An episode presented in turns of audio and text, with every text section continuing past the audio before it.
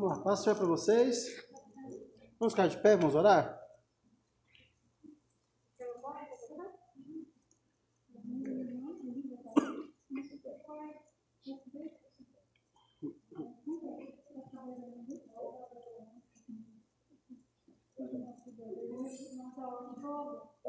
Vamos orar? Senhor nosso Deus, nós te louvamos, Senhor, por esse momento. Dai-nos para a tua luz, a tua palavra. Abra o nosso conhecimento e nosso coração para entender e ouvir a tua palavra. Ensina-nos, Senhor, a te seguir. Ensina-nos, Senhor, a ouvir e atender a tua voz. Ensina-nos, Senhor, a entender a tua palavra. Em nome de Jesus. Amém. Amém. Queria sentar. Só vou reforçar com vocês rapidamente nós vamos ter essa aula agora e a próxima aula não é semana que vem necessariamente. Vamos depender do andamento aí das coisas aí em relação à abertura da igreja. Mas na pior das hipóteses, vamos reunir daqui um mês. Ok? Uma nova aula presencial. É... Distanciamento, máscara, todas as exigências vão ser cobradas aqui durante esse período, tá ok?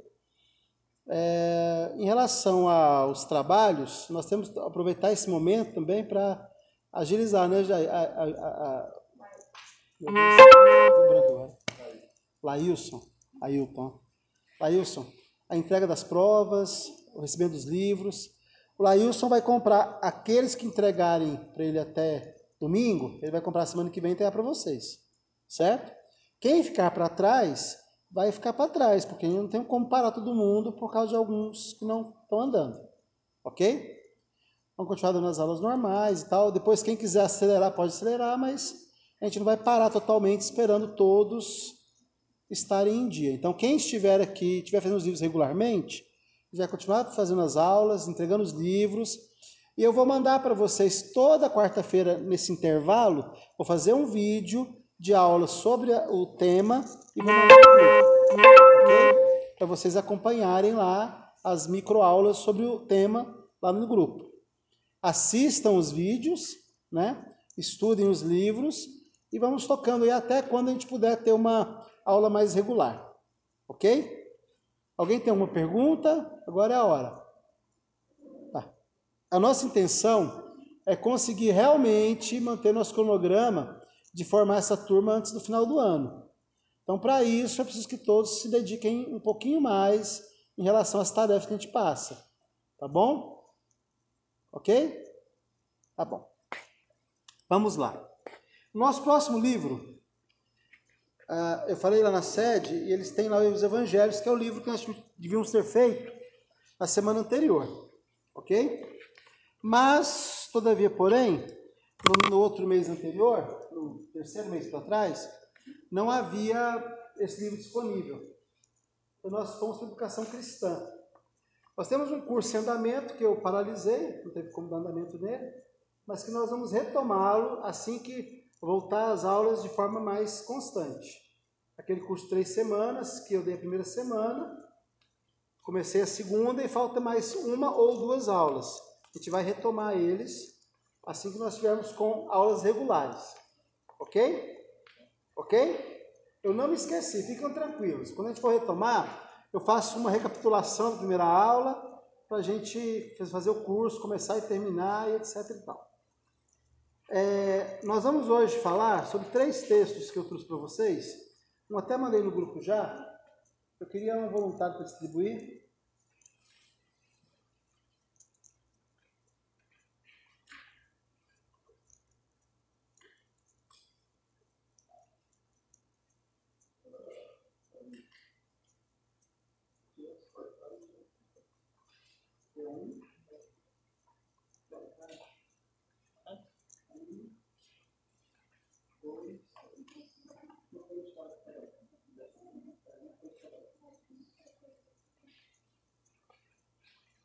Esse material que ele vai distribuir para vocês,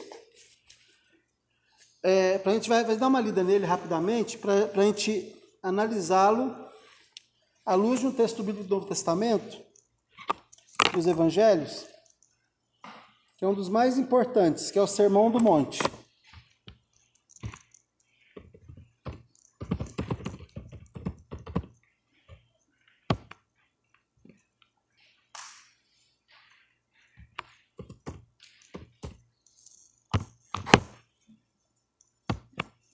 Mateus capítulo 5. Não leia o texto por enquanto, por gentileza. Só pega ele e guarda ele escondidinho aí. Eu quero que você abra sua Bíblia comigo. No Evangelho de Mateus, capítulo 5. Evangelho de Mateus, capítulo 5.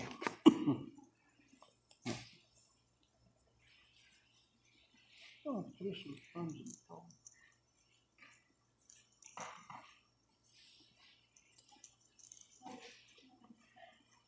Todos acharam? Evangelho de Mateus, capítulo 5.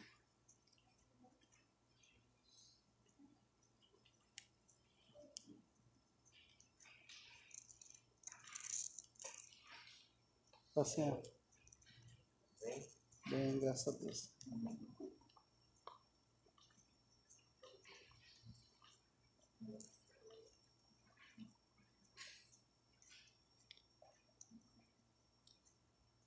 Vamos lá.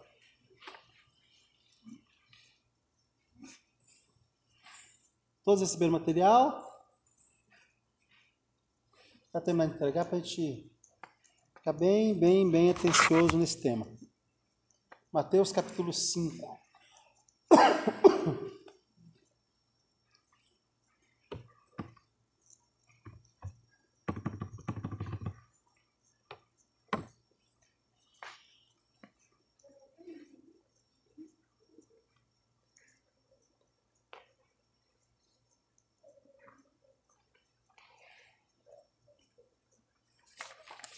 Vamos lá? Eu vou, eu vou colocar minha maquininha para ler o texto bíblico aqui, porque ela lê melhor do que eu. E atenção de todos, por, por, por favor. Vendo as multidões, Jesus subiu ao monte e se assentou. Seus discípulos aproximaram-se dele. E ele começou a ensiná-los, dizendo: Bem-aventurados os pobres em espírito, pois deles é o reino dos céus. Bem-aventurados os que choram, pois serão consolados. Bem-aventurados os humildes, pois eles receberão a terra por herança. Bem-aventurados os que têm fome e sede de justiça, pois serão satisfeitos. Bem-aventurados os misericordiosos, pois obterão misericórdia. Bem-aventurados os puros de coração, pois verão a Deus. Bem-aventurados os pacificadores, pois serão chamados filhos de Deus. Bem-aventurados os perseguidos por causa da justiça, pois deles é o reino dos céus. Bem-aventurados serão vocês quando, por minha causa, os insultarem, perseguirem e levantarem todo tipo de calúnia contra vocês. Alegrem-se e regozijem-se, porque grande é a recompensa de vocês nos céus, pois da mesma forma perseguiram os profetas que viveram antes de vocês. Vocês são o sal da terra. Mas se o sal perder o seu sabor, como restaurá-lo? não servirá para nada, exceto para ser jogado fora e pisado pelos homens. Vocês são a luz do mundo. Não se pode esconder uma cidade construída sobre um monte. E, também, ninguém acende uma candeia e a coloca debaixo de uma vasilha. Pelo contrário, coloca no lugar apropriado, e assim ilumina todos os que estão na casa. Assim brilhe a luz de vocês diante dos homens, para que vejam as suas boas obras e glorifiquem ao Pai de vocês, que está nos céus. Não pensem que vim abolir a lei ou os profetas. Não vim abolir, mas cumprir. Digo-lhes a verdade: enquanto existirem céus e terra, de forma alguma desaparecerá da lei a menor letra ou menor traço, até que tudo se cumpra. Todo aquele que desobedecer a um desses mandamentos, ainda que dos menores, e ensinar os outros a fazerem mesmo, será chamado menor no reino dos céus, mas todo aquele que praticar e ensinar estes mandamentos será chamado grande no reino dos céus. Pois eu lhes digo que se a justiça de vocês não for muito superior à dos fariseus e mestres da lei, de modo nenhum entrarão no reino dos céus. Vocês ouviram o que foi dito aos seus antepassados: Não matarás, e quem matar estará sujeito a julgamento. Mas eu lhes digo que qualquer que se irá contra seu irmão estará sujeito a julgamento. Também, qualquer que disser a seu irmão, Racá, será levado ao tribunal. E qualquer que disser, louco, apóstrofo, corre o risco de ir para o fogo do inferno. Portanto, se você estiver apresentando sua oferta diante do altar e ali se lembrar de que seu irmão tem algo contra você, deixe sua oferta ali, diante do altar, e vá primeiro reconciliar-se com seu irmão. Depois volte e apresente sua oferta. Entre em acordo depressa com seu adversário que pretende levá-lo ao tribunal. Faça isso enquanto ainda estiver com ele a caminho, pois, caso contrário, ele poderá entregá-lo ao juiz, e o juiz ao guarda, e você poderá ser jogado na prisão. Eu lhe garanto que você não sairá de lá enquanto não pagar o último centavo. Vocês ouviram o que foi dito: não adulterarás. Mas eu lhes digo: qualquer que olhar para uma mulher para desejá-la, já cometeu adultério com ela no seu coração. Se o seu olho direito o fizer pecar, arranque-o e lance-o fora. É melhor perder uma parte do seu corpo do que ser todo ele lançado no inferno. E se a sua mão direita o fizer pecar, corte-a e lance-a fora. É melhor perder uma parte do seu corpo do que ir todo ele para o inferno. Foi dito: aquele que se divorciar de sua mulher deverá dar-lhe certidão de divórcio. Mas eu lhes digo que todo aquele que se divorciar de sua mulher, exceto por imoralidade sexual, faz que ela se torne adúltera, e quem se casar com a mulher divorciada estará cometendo adultério. Vocês também ouviram o que foi dito aos seus antepassados: não jure falsamente, mas cumpra os juramentos que você fez diante do Senhor. Mas eu lhes digo: não jurem de forma alguma, nem pelo céu, porque é o trono de Deus, nem pela terra, porque é o estrado de seus pés, nem por Jerusalém, porque é a cidade do grande rei.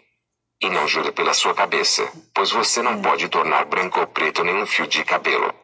Seja o seu sim, sim, e o seu não, não. O que passar disso vem do maligno.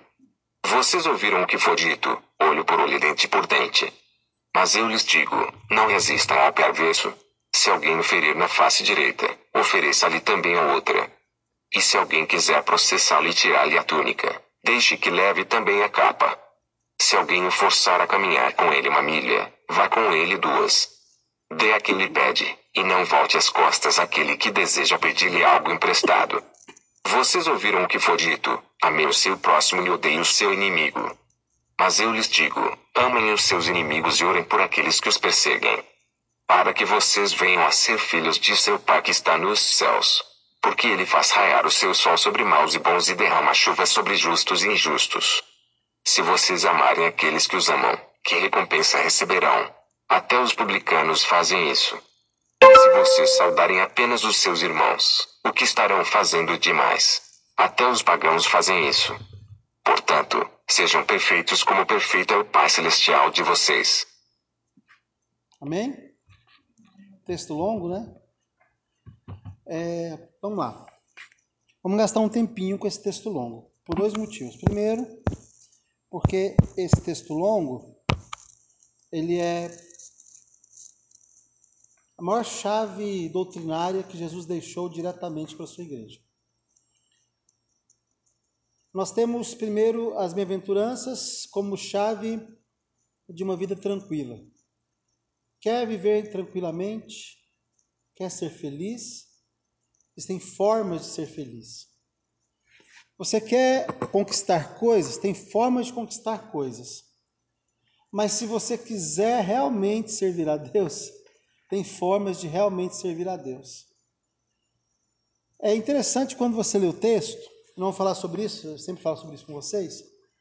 O texto ele é claro, não tem que interpretar o texto em muitos, em muitos momentos.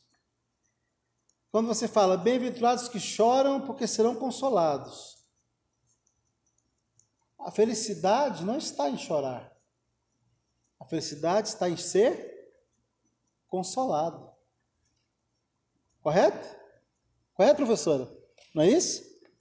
Bem-aventurados que choram não é porque eles choram, mas porque serão consolados.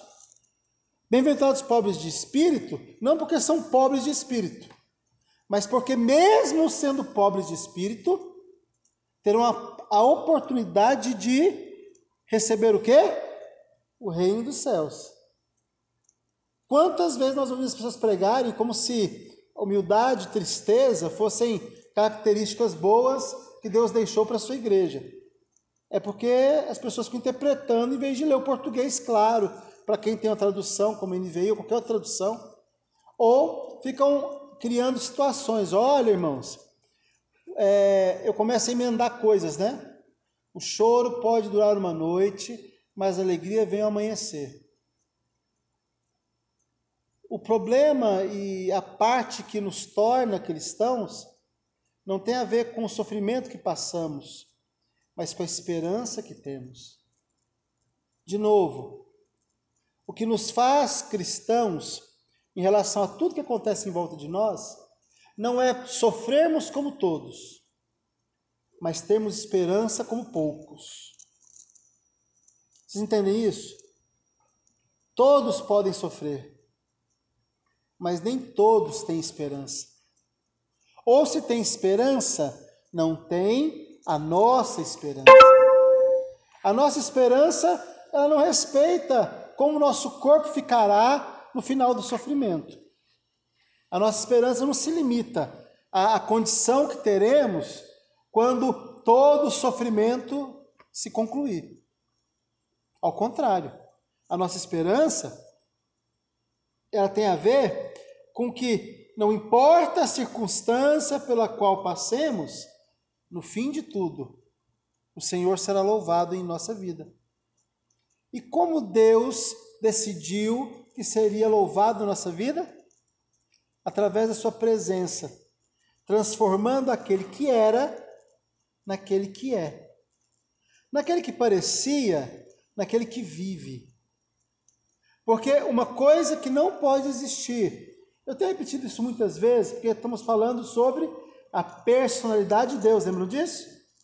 Como que Deus é? Deus é, ele não se parece. Esse mundo de aparência que nós vivemos, é, ontem faleceu uma senhora, esposa de um pastor muito conhecido, e o banner falando da morte dela falava assim: fulana de tal, mulher do pastor fulano, mãe do pastor ciclano, né? Mas o marido largou ela, tem quase quatro anos, para uma mulher mais nova. Mas na hora de fazer publicidade, apareceu com a mulher do. Entendeu? Laís? Pura aparência. Há uns sete, oito meses atrás, eu encontrei com ele num lugar onde tinha uns, uns amigos em comum, e ele estava com a outra esposa. Representou para ela como esposa dele. Mas como a velhinha morreu, é como se tivessem casados até hoje, né? Eu ainda conheci antes da ter Alzheimer. Tem Alzheimer tem uns 10, 12 anos. Eu ainda conheci quando ela estava sã, ela tinha toda a memória e tal. Então ele foi embora, uma outra mulher, que já era mulher dele, inclusive, antes disso. Mas na hora que foi anunciar para as pessoas, a aparência estava lá colocada. Isso, eu olho para isso e falo assim, poxa, é para não envergonhar o evangelho. Não, isso é ao contrário. Porque as pessoas acham que o evangelho é a, é a face pública da fé. O evangelho não é a face pública da fé. O evangelho é a face pessoal da fé. Porque o que, que o evangelho é? É o poder de Deus para transformar o homem eu vivo com mulher 60 anos e quando ela adoece eu abandono e, e ah, eu não sou obrigado a passar por isso. Eu estou bem, saudável e eu vou ficar aqui, ela nem me conhece mais. Foi assim? Ou é assim? Então a aparência ela nos persegue.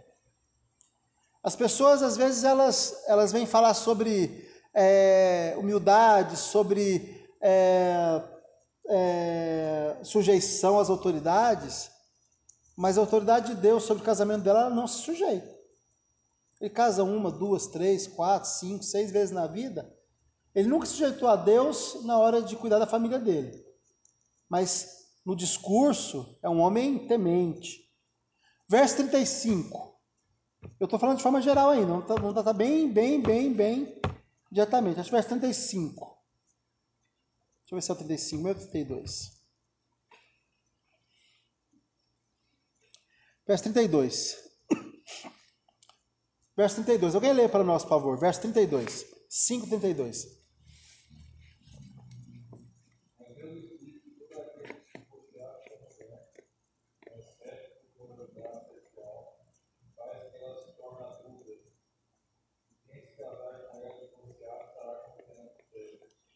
E aí, moças, o que vocês acham disso?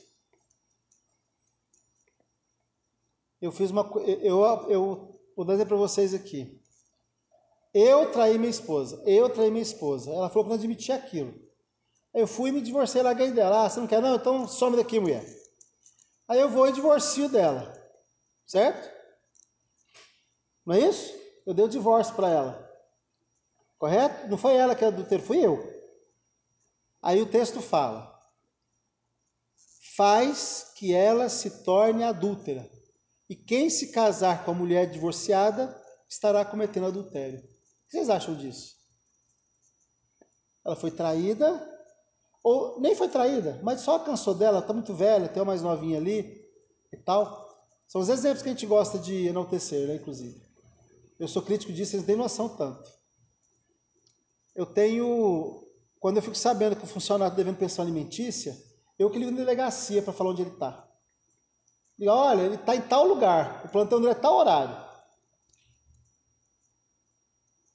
Uma pessoa que não, que não gasta energia para cuidar da sua própria família, próprio filho, ele não merece liberdade mesmo, não. É pior que corrupto. Sabe por quê? Porque ele abandonou a própria sorte uma criança. Sabe por que o Brasil não é pior? Porque as mulheres desse país são fantásticas. Vocês sabiam que metade dos domicílios brasileiros, quem os mantém são as mulheres? Sozinhas. E a outra metade, elas, elas respondem por, no mínimo, 30% da renda familiar. Sem as mulheres desse país, nós temos uma nação destruída. As nossas famílias, porque é muito fácil, né? Falar assim, não, essa família bonitinha aqui vai fazer um menino lindo, maravilhoso. Se fosse, se dependêssemos disso, só teríamos uma nação de, de delinquentes. Porque nós temos muito mais covardes entre os homens do que entre as mulheres. Muitos. Eu lido com adolescentes, já vai fazer 30 anos. É porque eu comecei a lidar muito jovem, eu era adolescente e lidava com adolescente já. E uma coisa que mais faz falta para um adolescente que não tem a figura paterna em casa não é o exemplo do pai, é a segurança que ele dá. Olha que coisa terrível, hein? Não é se ele é honesto ou não é honesto, trabalha ou trabalha. Isso ele consegue olhar para a mãe e falar: opa, minha mãe é meu padrão. Sabe onde que ele se perde? É quando ele tem que lidar com situações que, não, que a sociedade não coloca a mãe dele como quem resolve as situações. Por exemplo, quando ele, quando ele recebe uma ameaça na escola, por exemplo. Ou quando um vizinho desrespeita a mãe dele. Qual a segurança que ele tem? Ele é uma criança. Como que ele vai defender a mãe? Se constrói na cabeça dele uma fraqueza moral do ponto de vista é, de como se defender, de como reagir às coisas que são corretas contra ele, que ele fica, normalmente ele fica extremamente cuidadoso com a mãe, extremamente nervoso e violento com o resto do mundo. Ninguém no mundo presta.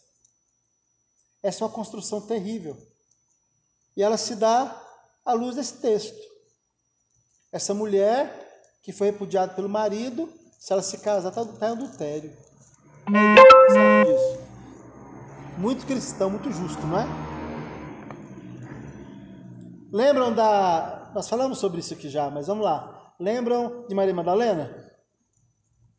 Senhor, joga. Vocês imaginam a cena, né? Eu tinha sido dado empurrão, pontapé, escambau. Aí vem Jesus da água, agora é a nossa hora. Pega a mulher e joga no chão assim. Ah. Essa aí, ó, como com a pedrinha na mão, né? Essa aí foi pegar adultério. A lei de Moisés manda apedrejar. O que aconteceu a lei de Moisés? Isso é furado. Isso é a lei dele, não é de Moisés. Não. Aí, não existe. Cadê o homem que estava com ela? Ele não existe ali. No texto ele não existe. Quer dizer que essa injustiça está perpetrada? Esses dias num grupo de pastores nossos aqui, pastores teólogos e tal, pessoal conversando sobre princípios e valores e. Nossa, uma rotação lascada. Eu perguntei assim, e assim, O grupo tem 50 pessoas, são professores de teologia a maioria, e tem dos 50, três são mulheres. Três de 50. E eu acho que os colegas, como elas não se. Tinham dois dias que elas não se manifestavam, esqueceram que tinha as mulheres lá no grupo. Aí fizeram observação é, é, sobre as lideranças eclesiásticas no Brasil e tal, fazendo uma crítica aos presbiterianos. Na igreja presbiteriana tradicional, a mulher não fala, sabem disso, né? Na igreja presbiteriana tradicional, a mulher nos cultos oficiais ela não fala. Ela pode fazer reuniões menores, tal, mas no culto oficial não fala. Certo? Conforme escrito por Paulo aos Coríntios, né? A mulher ficar em silêncio e tal, papapá. E aí, alguém colocou esse vídeo do pastor lá e o pessoal falou, é mesmo e tal, não sei o quê. Aí eu falei assim, ah, quer dizer que todas as mudanças que houveram nos últimos anos na igreja, elas estão erradas? E essa dúvida, eu tô, colocando isso na mesa mesmo, tá? Será que realmente a mulher ela paga pelas decisões do homem pronto? ela vai ser adúltera para o resto da vida? Será que esse é. Isso que não foi, não foi nem apóstolo, foi Jesus que disse. Entregou a carta, se ela se casar, ela está em adultério. Ela nunca mais vai ter é, comunhão. Aí você fala, não, na prática não é assim, não. Na prática, ele divorcia, casa de novo e tal, entra em comunhão, não é isso? Normal, etc e tal. Isso é o que? Uma concessão que a gente fez à revelia da Bíblia? E qual que é o limite dessas concessões? Minha pergunta é essa mesmo. Se eu pude, né, Débora, falar assim, ah, então assim, não, se você divorciar e casar de novo, você não está em adultério, a gente vai te receber em comunhão e tal. É uma concessão contrária um texto bíblico. Ou alguém viu alguma dúvida nesse texto? Lê para nós, outro irmão, por favor, o mesmo texto, 32. Verso 32.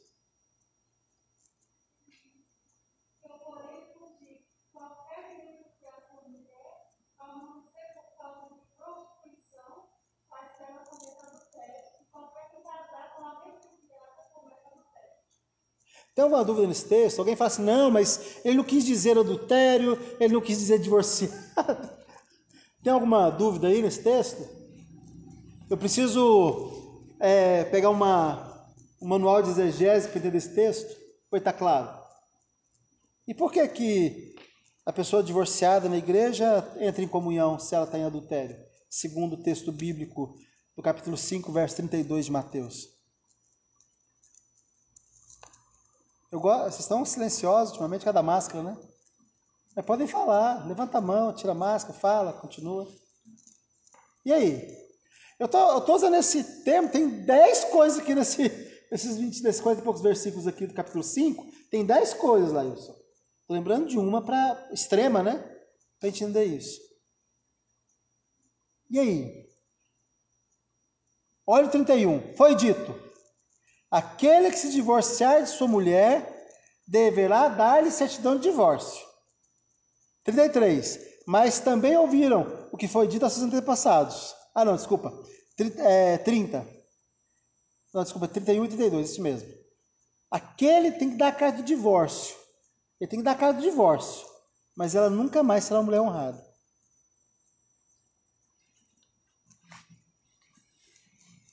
Você imagina o seguinte: vamos tirar do cofre todo dízimo e oferta de mulher de mulher que casou a segunda vez do homem casou com a mulher que já foi casada alguma vez, porque vocês entenderam? O homem também vai ser adúltero, correto? Olha que coisa, é como se eu pegasse assim, Nayane, e botar, botasse uma, uma, fizesse uma cruz assim, ó, cortasse uma testa da mulher assim, ó, cortasse uma cicatriz bem feia, ó, essa aqui agora é o seguinte, quer ficar com ela? Esquece isso. Hã? E aí, Vinícius? que você acha? É um texto bíblico sim. Faz uma versão aí com relação ao ato de prostituição. Ele disse que eu só não tenho que dar carta de divórcio para discutir. Mas, independente disso, é, agora, todo casou de novo. motivo essa é uma condição qualquer outro motivo, que seja banal ou não, que subentende-se que qualquer outro motivo seja superável, né? é, então, aí ele, ele faz só essa ressalva. Ou seja, qualquer outro motivo faz a mulher ser adúltera para sempre. E aí?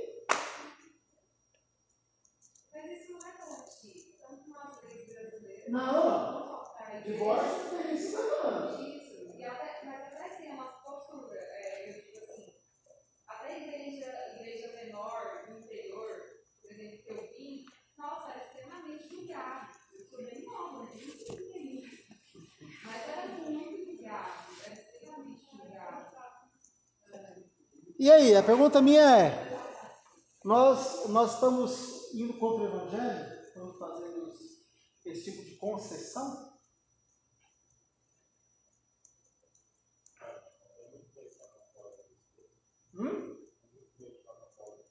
Não, eu estou perguntando. E qual outra concessão? Então, a pergunta, é, essa pergunta ela vai fazer outra pergunta. Se eu não posso me divorciar, porque se eu me divorciar, eu vou estar numa situação de pecado eterno. Eu, mulher, né? Eu não posso me casar com uma mulher divorciada, porque senão eu vou estar junto com ela nesse pecado. Para sempre, né, Vinícius? Mas isso não existe na prática. Existe hoje em dia? Não. O que nós fizemos? Desprezamos o Evangelho? Hã? Ou essa concessão é porque, como é muito comum entre nós, essa eu faço. Mas se tiver um pecado que não é muito comum entre nós, esse eu não faço.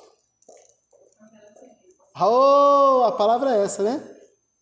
é relativo. Se esse comportamento é comum, então eu tolero. Porque eu não quero é, pegar meu pai, meu primo, meu cunhado, meu sogro e colocar para fora da igreja ou da comunhão. Então é comum, exemplo clássico, divórcio. Quando eu me converti, dia 29 agora faz 30 anos, 29 de junho. É, daqui uma, do outro 29. Faz 30 anos que eu me converti. Naquela época, é, o divorciado não podia ser obreiro Assembleia de Deus, Madureira. Obreiro, certo? Obreiro. Divorciou, casou, tem comunhão, é membro e tal, mas não pode ser diácono nem auxiliar.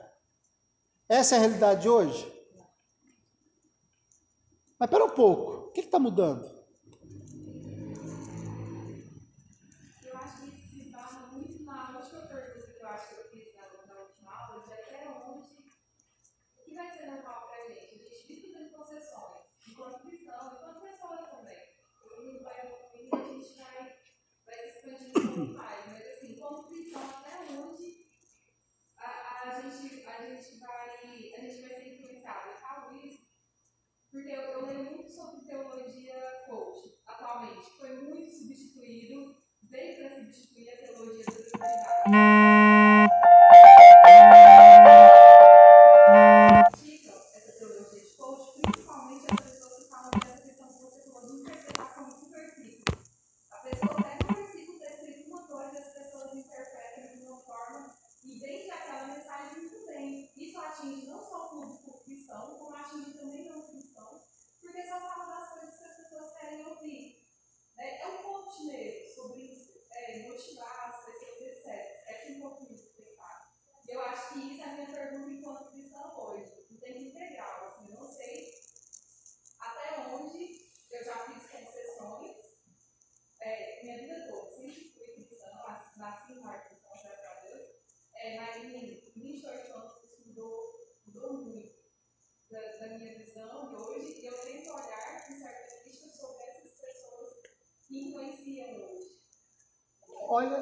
Essa, essa ideia, hein?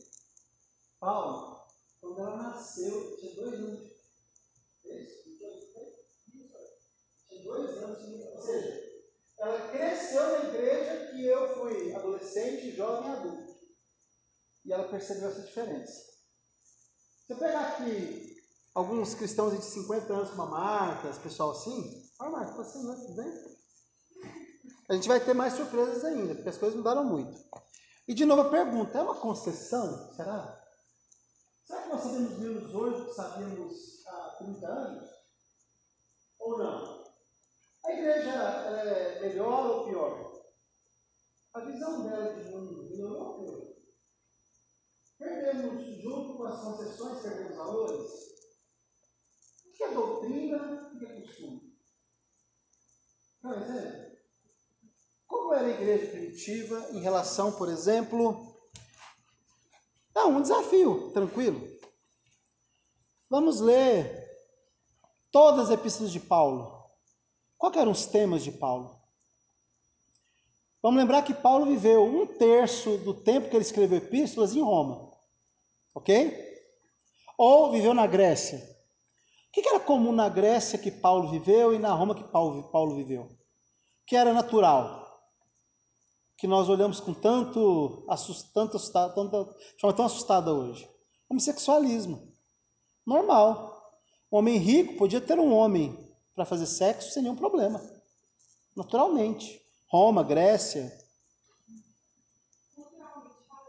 Não, não tinha nenhum problema, porque é, é, é, essa visão do homossexual não era uma visão nem romana nem grega, era uma visão, inclusive, primeiro, uma visão mesopotâmica, primeiro persa, e depois uma visão é, hebraica. Certo? E quantas vezes Paulo se debruçou nesse tema vivendo no ambiente em que era normal os homens terem outros homens. Roma era famosa, e toda a cidade das guerras era famosa pelo, pelas saunas gigantes, né? Onde os homens iam para se encontrar e fazer sexo. Isso é normal. Normal. Quando eu falo normal, é cotidiano. Os homens iam para lá com esse intuito. E não eram alguns, eram 90% dos homens.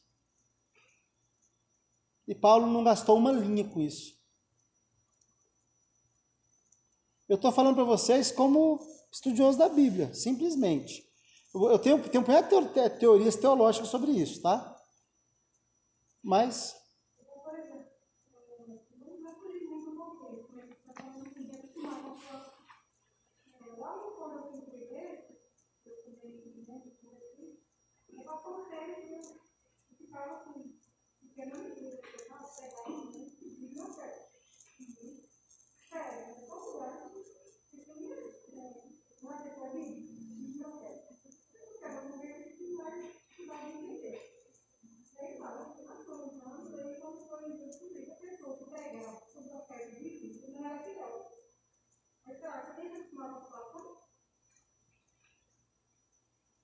Aí eu estou falando de outra coisa, né? Porque na prática, quando eu falo de incoerência, por exemplo, é uma concessão. Ah, eu vou deixar que alguém que não tem uma vida tal qual ele prega, pregue sobre essa vida? E aí, a pergunta está no ar. A Bíblia fala sobre o quê? Ouve tudo e retende o que é bom. Ou fala, quando você vai medir, você mede a profecia ou o profeta? Entenderam isso? Para que eu entenda isso e viva isso com calma, eu não, não adianta. Eu, o novo curtido não consegue entender isso. Porque na prática, o que, que Deus está falando nesse momento? Olha, a minha palavra, ela pode ser dita por um burro no caminho de Emaús. Se não tiver ninguém para falar, eu falo, uso a pedra e uso até esse jumento aí que não vive o que ele prega. Quantas vezes, quantas vezes, quantas vezes eu e você choramos ouvindo mensagens de Deus proferida por homens nécios. Homens que não têm nada a ver com a, com a vida com Deus. Quantas vezes?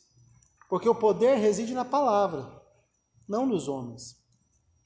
De novo, nossa última aula, né? É uma luva, quanto mais fina, não é isso?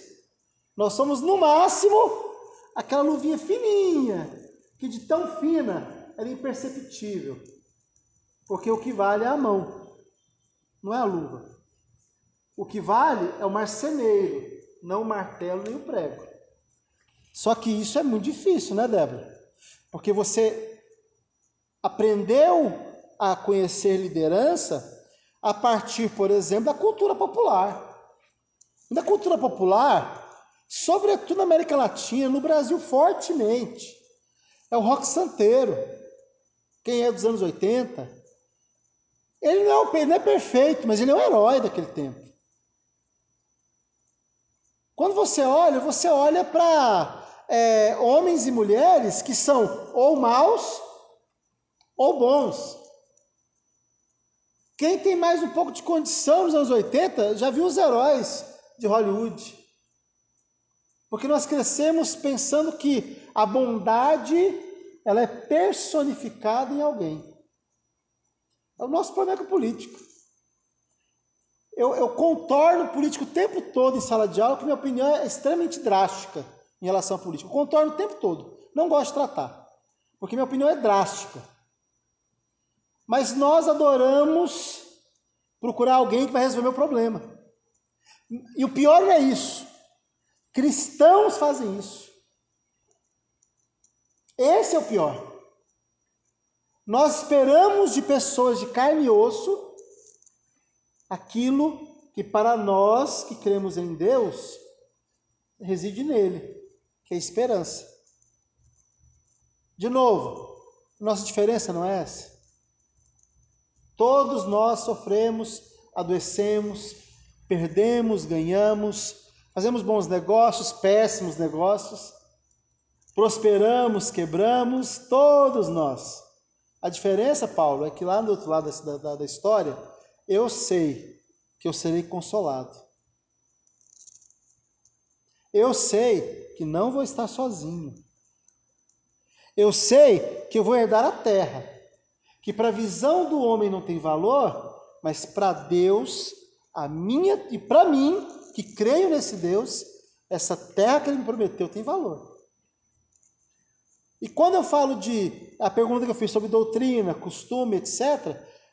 E quando eu falo sobre esse texto, a pergunta é: qual que é o limite? Olha que coisa maravilhosa. Qual que é o limite da graça? A graça tem limite? Porque se ela se ela tivesse limite, qual é a diferença entre o ex-marido ou ex-mulher de alguém e o ex-homossexual? Nenhuma.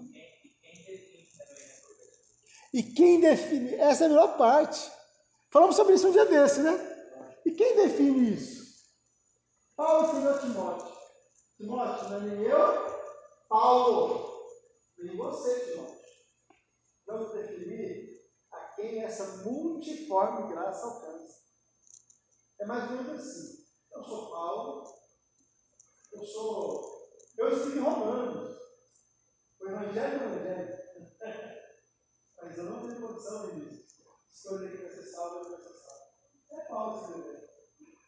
Quantos comedores de arroz e feijão do nosso tempo querem ser juízes? Como se a igreja tivesse sido chamada para julgar, né?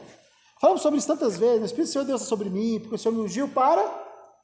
Não é para julgar as nações. Porque eu só vou julgar as nações quando? Depois do arrebatamento, quando meu corpo for transformado no corpo de glória. Porque nesse corpo aí, rola não. Enquanto não abandonarmos a carne, não somos capazes de ser juízes. Aqui eu tenho algumas coisas que eu falo, eu me arrisco muito, porque eu tenho colegas psicólogos aqui, mas eu vou falar. Quando lá eu tinha 17 para 18 anos, estava estudando Teodoro Adorno e estudando behaviorismo para educação, né? E eu me lembro, a professora de a professora, a psicóloga que dava a, dava a disciplina de teoria da psicologia educacional, ela contou uma história sobre uma experiência dela. Ela era mais velha que eu, uns 10 anos, era uma moça jovem, eu tinha 18, ela tinha uns 28 anos. E ela foi para o Acre, que ainda, acho que é Acre ou Amapá? Amapá, que era Amapá. Ela foi para Amapá um trabalho de, no, na época do governo do, no último governo Fernando Cardoso, ele, teve uma, ele fez um projeto de alfabetização gigante no Brasil, certo?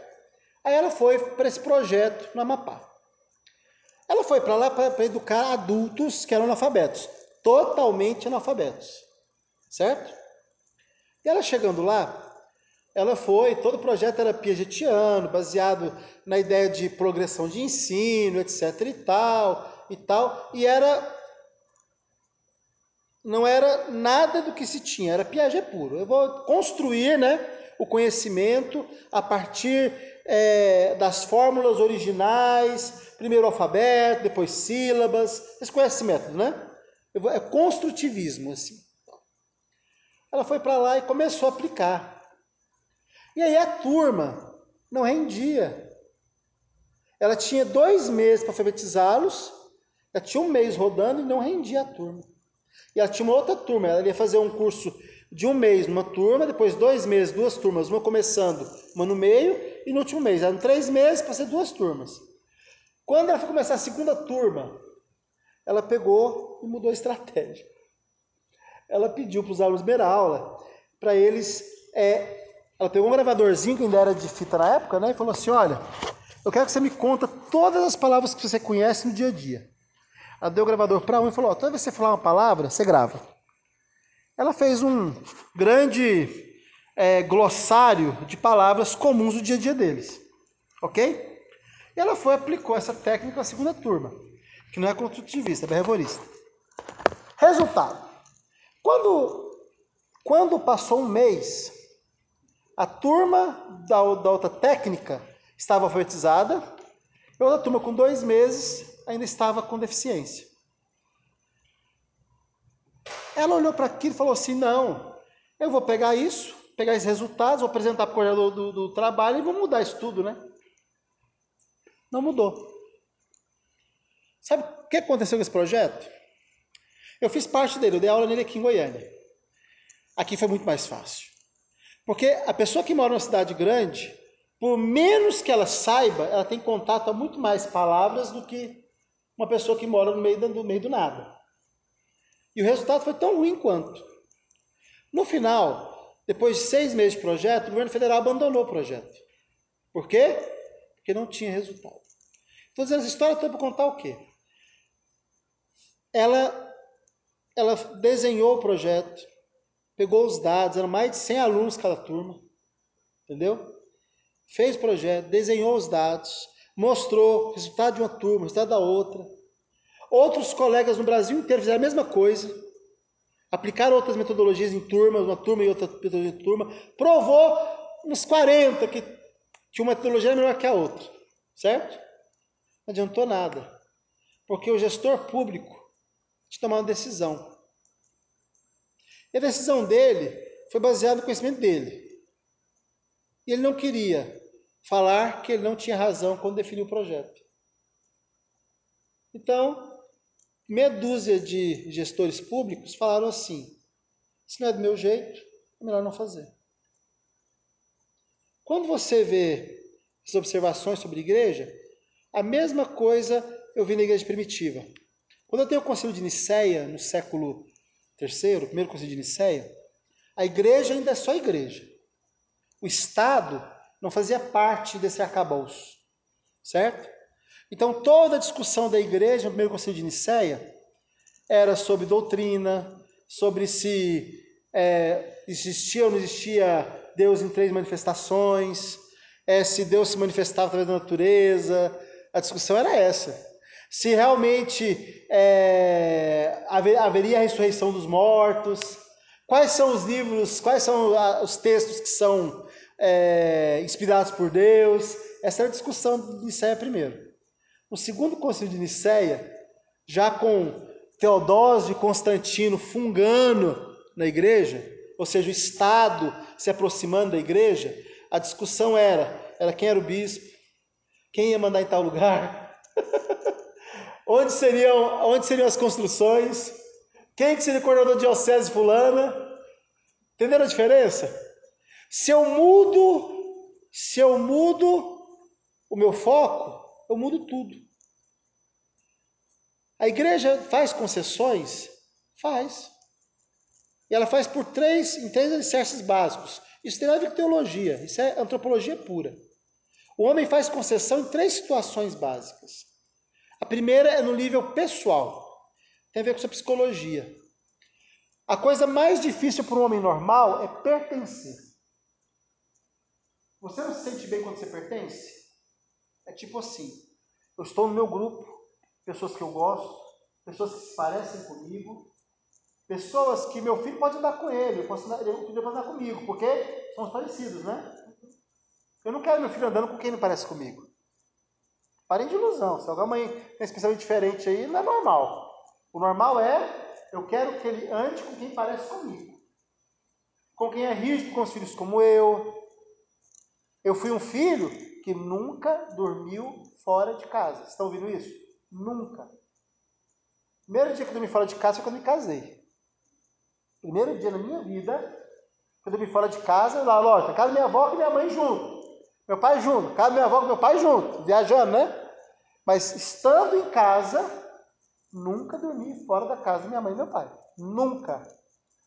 Nenhuma vez. Me casei com 22 anos. Nunca. Vocês estão entendendo isso? Nunca. Aí pergunta: como era minha casa? Minha casa era hospedagem. Porque as pessoas queriam estar perto da gente e para isso papai e mamãe tinham que deixar dormir na minha casa, se quisesse, senão não ia dormir não. Então minha casa era hospedaria. Então eu hospedei centenas de jovens na minha casa, mas eu nunca dormi numa casa de terceiro, nunca, nenhuma vez. Primeira vez que eu dormi, meu pai e minha mãe moram na mesma cidade, outra casa, quando eu casei e mudei. Entenderam isso? Aí você pergunta, não tem a ver com ela ser cristã, porque minha mãe, ela se tornou cristã já velha, já uma senhora já. Não tem a ver com isso, tem a ver com a forma com a qual ela viu o mundo. Isso fez eu melhor ou pior que alguém? Não. Eu tive colegas que mal dormiam em casa. Sérgio, um amigo meu de adolescência, ele deve ter dormido na, até ele casar, deve ter dormido cada quatro dias, três, foi na rua que ele dormiu. Um dia na casa dele. Da adolescência até casar. É uma pessoa de primeira linha, homem de Deus, pai de família exemplar, certo? Isso não muda nada. Porque tem a ver com pertencimento. E o pertencimento é a parte mais pessoal do cristianismo. É o que você vai entender quando você lê os primeiros nove versículos do capítulo 5. Eu pertenço a Deus. Então, no meio da guerra, eu sou pacificador. Eu pertenço a Deus. E quando meus inimigos se levantam contra mim, eu não sou mais como na lei. Eu quero vê-los cair. Não. Jesus trouxe um novo mandamento, qualquer. Eu não só vou amar meus inimigos, como vou orar por eles. E lá Paulo vai escrever, se possível, ajudá-los. Porque o meu pertencer não significa uma comunidade. E aí que nós chegamos. A igreja somos nós, todo mundo sabe disso, né? Tem alguma dúvida aqui sobre isso? A igreja do Senhor é quem? Eu e você. Ele falou na, naquele dia, dia que o Filho de Deus voltasse, né? Dia que Jesus viesse à terra, naquele dia, não mais habitarei em templos feitos por mãos de homens. Ponto final. Esse é um lugar, isso não é igreja. Isso aqui é um templo, não igreja. Onde tem dois ou três reunidos em meu nome, ali eu estou. Importa o lugar? Porque nós vivemos no templo de Deus conosco, ok? Eu sempre reforço isso porque isso é uma coisa essencial para entender Deus. Se Ele habita em mim e você, se nós somos igreja, quando nos reunimos como pessoas, ou somos adoradores, ou somos intercessores, ou somos a comunidade. Se vamos orar, intercessores. Se vamos cultuar, somos adoradores. Vamos fazer qualquer outra coisa. Somos o quê? Uma comunidade. E aí, na igreja primitiva chamava de comunidade do reino, que é um termo que está sendo retomado agora, nos últimos cinco anos para cá. Comunidades do reino, né? Pessoas que se reúnem para buscar o reino de Deus. E como o reino de Deus se caracteriza na Bíblia? É o reino de justiça e de paz. Mas esse reino ele é alcançado porque eu busco justiça e paz ou porque eu busco ele? O reino de Deus existe se eu e você não formos, formos súditos dele. Ele não depende de nós. Nós aderimos, nós pertencemos. Essa é uma pergunta pessoal mesmo. Feche seus olhos um instante e se pergunta: você pertence a Deus? A pergunta é muito simples, parece, né? Pertencer a alguém, nós não experimentamos nosso tempo mais. Ah, o marido pertence à esposa, a esposa, isso é papo furado. Isso nem desce mais na goela de ninguém, desce? Não deveria. Não, não desce, não deveria. Mas no cristianismo, nós temos um Senhor. E não é o marido nem a esposa. Não é meu filho, que eu amo demais. O meu Senhor é Jesus. Então, Vinícius, eu pertenço a Ele. Olha que coisa. Essa é uma pergunta, Paulo, tem que ser feita. Tem que ser feita a pergunta. Eu pertenço a Jesus de fato? Se eu pertenço a Ele, quem escolhe o que eu faço na minha vida? Quem escolhe como eu crio meus filhos? Ah, mas um dia desse uma irmã desse curso me procurou e falou assim: Ah, irmão Ceifas, eu queria ter ouvido essas palavras quando meus filhos eram pequenos. Ela me procurou. Ela me procurou nas lágrimas. Porque eu poderia ter tido uma forma, etc e tal. Na outra aula eu falei desse assunto, não era, não era respondendo para ela, mas continuando aquela reflexão, né? Para isso existe misericórdia. Nós erramos, não é isso? Somos infiéis, somos imperfeitos. Aí Deus responde: Mas eu permaneço fiel. Você fala da palavra de Deus para o seu filho, ele não entende, porque você não desenvolveu a linguagem para que ele entendesse. Porque muitas vezes, e na maior parte das vezes, o problema é a linguagem, que é o segundo patamar desse triângulo. Primeiro é pertencimento, o segundo é linguagem. Linguagem. Se eu não consigo contar para os meus filhos como Deus quer que eles sejam, através da linguagem falada e da linguagem vivida, que é o exemplo, eu posso ser o melhor e mais piedoso cristão da minha casa ou da minha igreja, da minha cidade. Se aquilo não comunicar, meu filho, isso não serve para nada. Quantas vezes, quando eu escola muitos anos, escola primária, secundária, você falava com um adolescente de 14 anos que ele era o cão. A palavra mais adequada é essa mesmo. não era o cão cachorro, era o cão diabo mesmo. Zé Tel, desrespeitou, xingava e tal, e tal, e tal. Ou levava uma arma para a escola, já contei experiência para vocês sobre isso, tal, vou matar alguém com arma, tal. E quando você sentava com ele, o que ele queria de você era apenas ser ouvido. Só isso. Ele quer que alguém o ouça. Aí você conversava com o menino, Marta, uma hora, duas, três, quatro, ao longo de uma semana. Quando é outra semana, as pessoas falam assim, poxa, ele mudou muito, transformou etc. E esse é um ganho que a igreja usa, mas desprivilegia quem automatizou isso. Foi Freud. Foi Freud que descobriu que ouvir transforma as pessoas. Foi ele. Ah, existia, existia. Mas ele falou assim: olha, se eu parar no ambiente e ouvir alguém, esse alguém vai ser transformado. Transformado pela palavra. Nós vamos falar isso da Bíblia, então, mas porque a Bíblia ela transforma falando.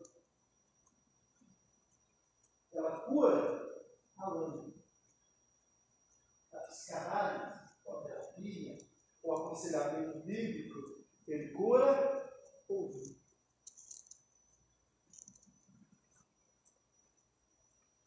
Ninguém consegue ensinar bem se não é um bom ouvinte. Ele vai fazer frase de efeito, vai fazer uma palhaçadinha, uma piadinha, tu vai rir, achar massa, mas você só aprende ouvindo. E quando você ouve, se você está preocupado com o tema, você reflete. Quando você reflete, você revela mais sobre você do que sobre o outro. E não é bom quando você está angustiado. Minha esposa, domingo de manhã, ela estava estressada desde sábado.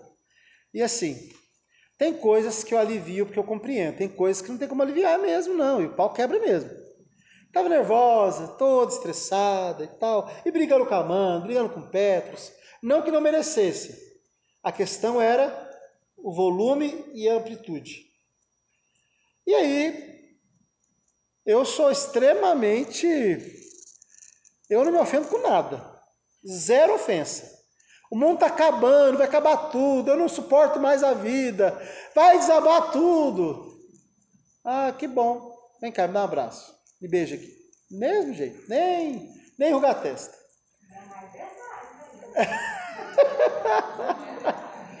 eu vou falar outra experiência, né? Eu falei que eu nunca dormi fora de casa. Eu nunca dormi fora da cama com minha esposa. Nunca. Teve um dia, há uns 15 anos, que ele me matar. Ele me matar, ele queria me matar mesmo. Porque eu sou menos é, nervoso que a Fernanda. A Fernanda é estresse em pessoa quando ela está estressada. Ela é, é assim, imprevisível, ela fica descontrolada. Mulher, em regra, é assim. A maioria é assim mesmo. Eu não sou assim, mas tem homem que é assim também. Então ela fica assim, que o mundo vai acabar e não tem mais jeito, acabou tudo. Ela está nervosa, grilada. Você quer um beijo? Você quer um abraço? Quer um colinho? É desse jeito, é pra... Então, mas vamos lá. Funciona, funciona por quê? Porque ela sabe claramente, ela tem ciência clara. Se algum dia for acabar o casamento, ela tem que pegar e ir embora. Porque da minha parte não tem chance nenhuma de começar esse processo. Não importa as besteiras que ela fale. Porque eu também tenho uma capacidade gigante de entender se eu achar que minha esposa vai falar qualquer coisa para mim, querendo me destruir, é melhor não casar. Ouça uma coisa para o resto da sua vida.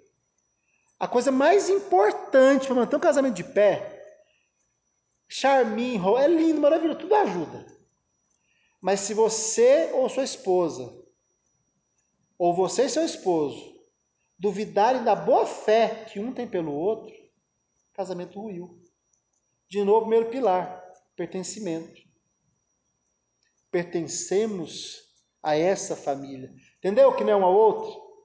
Mas é essa família. Enquanto estivermos juntos, eu acredito em você, você acredita em mim. Que nós queremos o melhor para essa família.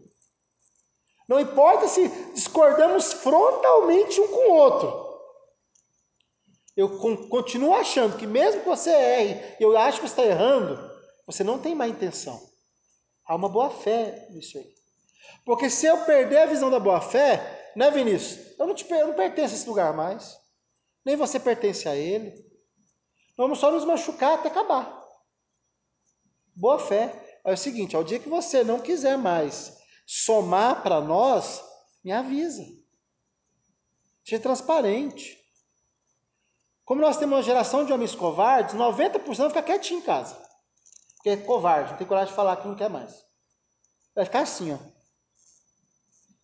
Mulher é mais diferente. Mulher acaba falando, mesmo quando ela não quer. Ela quer continuar ali, ela quer manter aquele relacionamento, ela adora a família, mas em algum momento ela fica nervosa e a memória dela é como se fosse um corte. O homem consegue discutir lembrando de um mês, três, quatro, cinco anos para trás, de bom e de ruim. A mulher, quando ela fica nervosa, ela coloca uma barreira. Tudo que era bom, ela esquece, naquele momento ali. Por isso que a Bíblia diz: olha, ireis, mas não pequeis. E vamos entender que pecar é tomar atitude precipitada, tá? Porque se você dormir e acordar, tanto homens quanto mulheres, a chance de, de lembrar por que sim e por que não aumenta muito. Ela veio para cá de manhã, Aí ela tava, passou, precisando de alguma coisa, elas conversaram lá umas duas, uma meia hora lá em cima, desceu normal, leve, tranquila, só porque alguém a ouviu. Não que eu não ouvisse, ela não queria que eu a ouvisse. Entenderam isso? Eu não servia. Porque ela estava querendo falar, eu não servia. Falou com a Solange meia hora.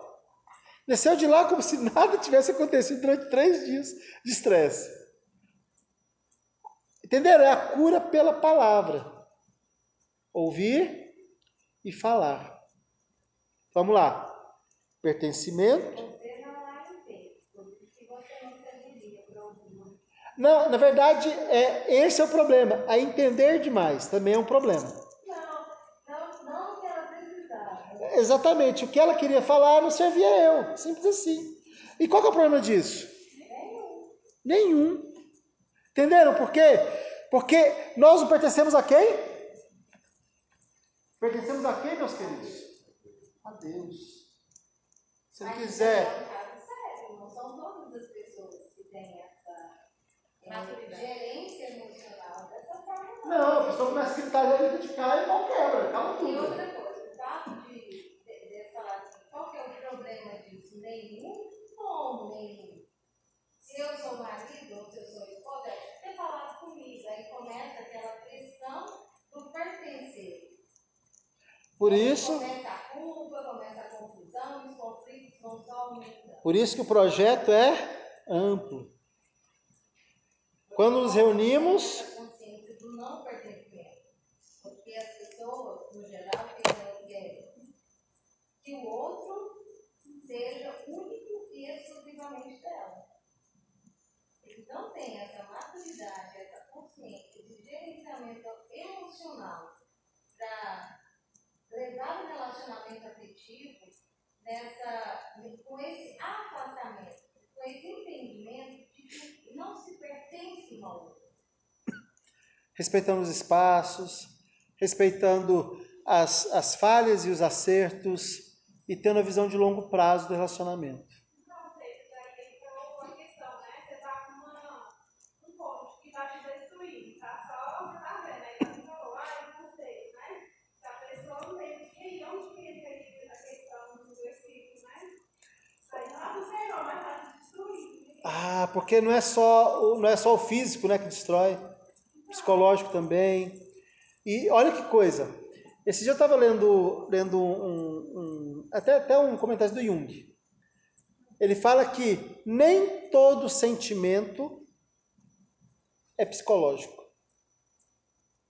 Eu não entendi, não. Aí fui ler. Não, eu fui ler. Esse comentarista, depois eu vou trazer, acho que é Karl, Karl Berger, se eu não me engano. Ele vai falar que na relação de comunicação entre o ouvinte e aquele que está falando, é, a emoção ela pode ser apenas o contexto. A emoção é o que aflora no momento em que ela está falando ou está ouvindo. Ela não faz parte do, do, que, tá, do que aconteceu, do que ela falou, do que ela ouviu, mas é o momento. Quer um, quer um exemplo clássico disso? Que aí, aí ficou falado para entender quando deu um exemplo. Quando você. É, sua mãe é viva, não é? Que idade sua mãe tem? 48. Então, eu fiquei sabendo. Eu ouvi seu pai aqueles dias, né? Tem quase a sua idade. A idade do Laius, né? A idade do Laius, na verdade, né? Só 15 anos a mais que eu. Então, mas o Lailson é da idade dele. tá. Sei não. Vamos lá. Você cresceu com sua mãe. Certo? Então, tem coisas que você tem uma liberdade extrema com ela. Extrema. Porque vocês viveram juntas. Tem coisas que são muito pessoais que ela não serve. Essa é a parte da adulta mais complexa do nosso tempo, tá? Porque como que eram as mulheres há 50 anos? Só tinha uma opção, não era, minha querida? Qual que era a opção? Mamãe. Talvez uma irmã mais velha, talvez uma amiga muito próxima, mas eram muito limitadas as opções. E a chance da amiga próxima contar para a mãe dela e a sua mãe souber por ela é gigante, porque ela, a sua amiga também só tinha mãe. Entenderam isso? Aí o mundo ficou complexo. Eu tenho falado sobre isso muitas vezes com vocês, porque a igreja tem que entender isso. Entendeu, Débora? O mundo ficou complexo. Ele ficou complexo não porque as pessoas ficaram mais complexas. Nós éramos complexos. Só que nós tínhamos uma, um nível de informação muito restrito. Hoje, quando você fala assim, a, a mulher fala assim, eu vou conversar com meu marido primeiro antes de fazer isso. Depende do que for, ela, ela pode até pensar, mas ela não conta. Não é assim?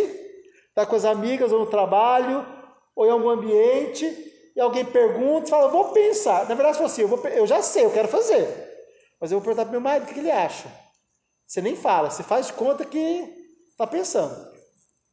Mas na verdade você vai consultar. Porque consultar já parece que você está, está subjugando, né? se humilhando, etc. E tal. Esse é um lado da, da, da moeda. Do outro lado, qual que é? Eu decido pronto e eu só aviso para ele. Entenderam porque pertencimento ao projeto família é importante?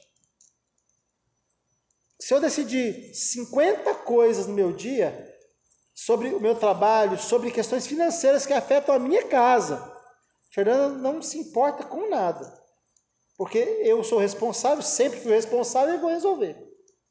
Agora, se eu decidir alguma coisa sobre Petros e Amanda sem conversar com ela, o mundo acaba. Aí eu vendi a minha casa, que eu moro, e não falei com a Fernanda. Tranquilo. Ah, eu não deixei o Petros sair ou não deixei o Petros voltar. O mundo acaba. Essa é minha relação com ela. Eu conheço pessoas que é o contrário. Estou nem aí porque você resolve com seus filhos. Quero saber do dinheiro. Tem pessoas que não estão nem para nada. O que você fez? Sua vida é sua, minha vida é minha. Tem pessoas que não compõem, não formam. E vivem 40 anos casados. Criam filhos. Você olha e enxerga paz lá dentro. Os filhos crescem, pessoas honestas. E aí? Tem nada a ver com orientação bíblica. E funcionou como família. Porque a nossa visão de família também está baseada na visão humana de família: paz, prosperidade e sucesso. Essas famílias têm produzido novos missionários? Essas famílias produzem teólogos, professores, ou produzem médicos, engenheiros, fisioterapeutas? Entenderam? Aí pergunta, não é que está uma certa ou outra errada. A questão é que está todo mundo produzindo a mesma coisa. Todo mundo produz a mesma coisa. Porque nós estamos começando a parecer demais um com o outro. Então, pertencimento. Segundo, o pilar da linguagem.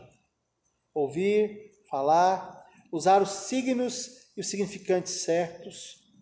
Mostrar o exemplo certo para o valor certo encaixar valor e exemplo, encaixar princípio e exemplo, linguagem clara com filhos, com casal, com os seus alunos, com seus pares, com seus colaboradores, com seus chefes, a linguagem adequada.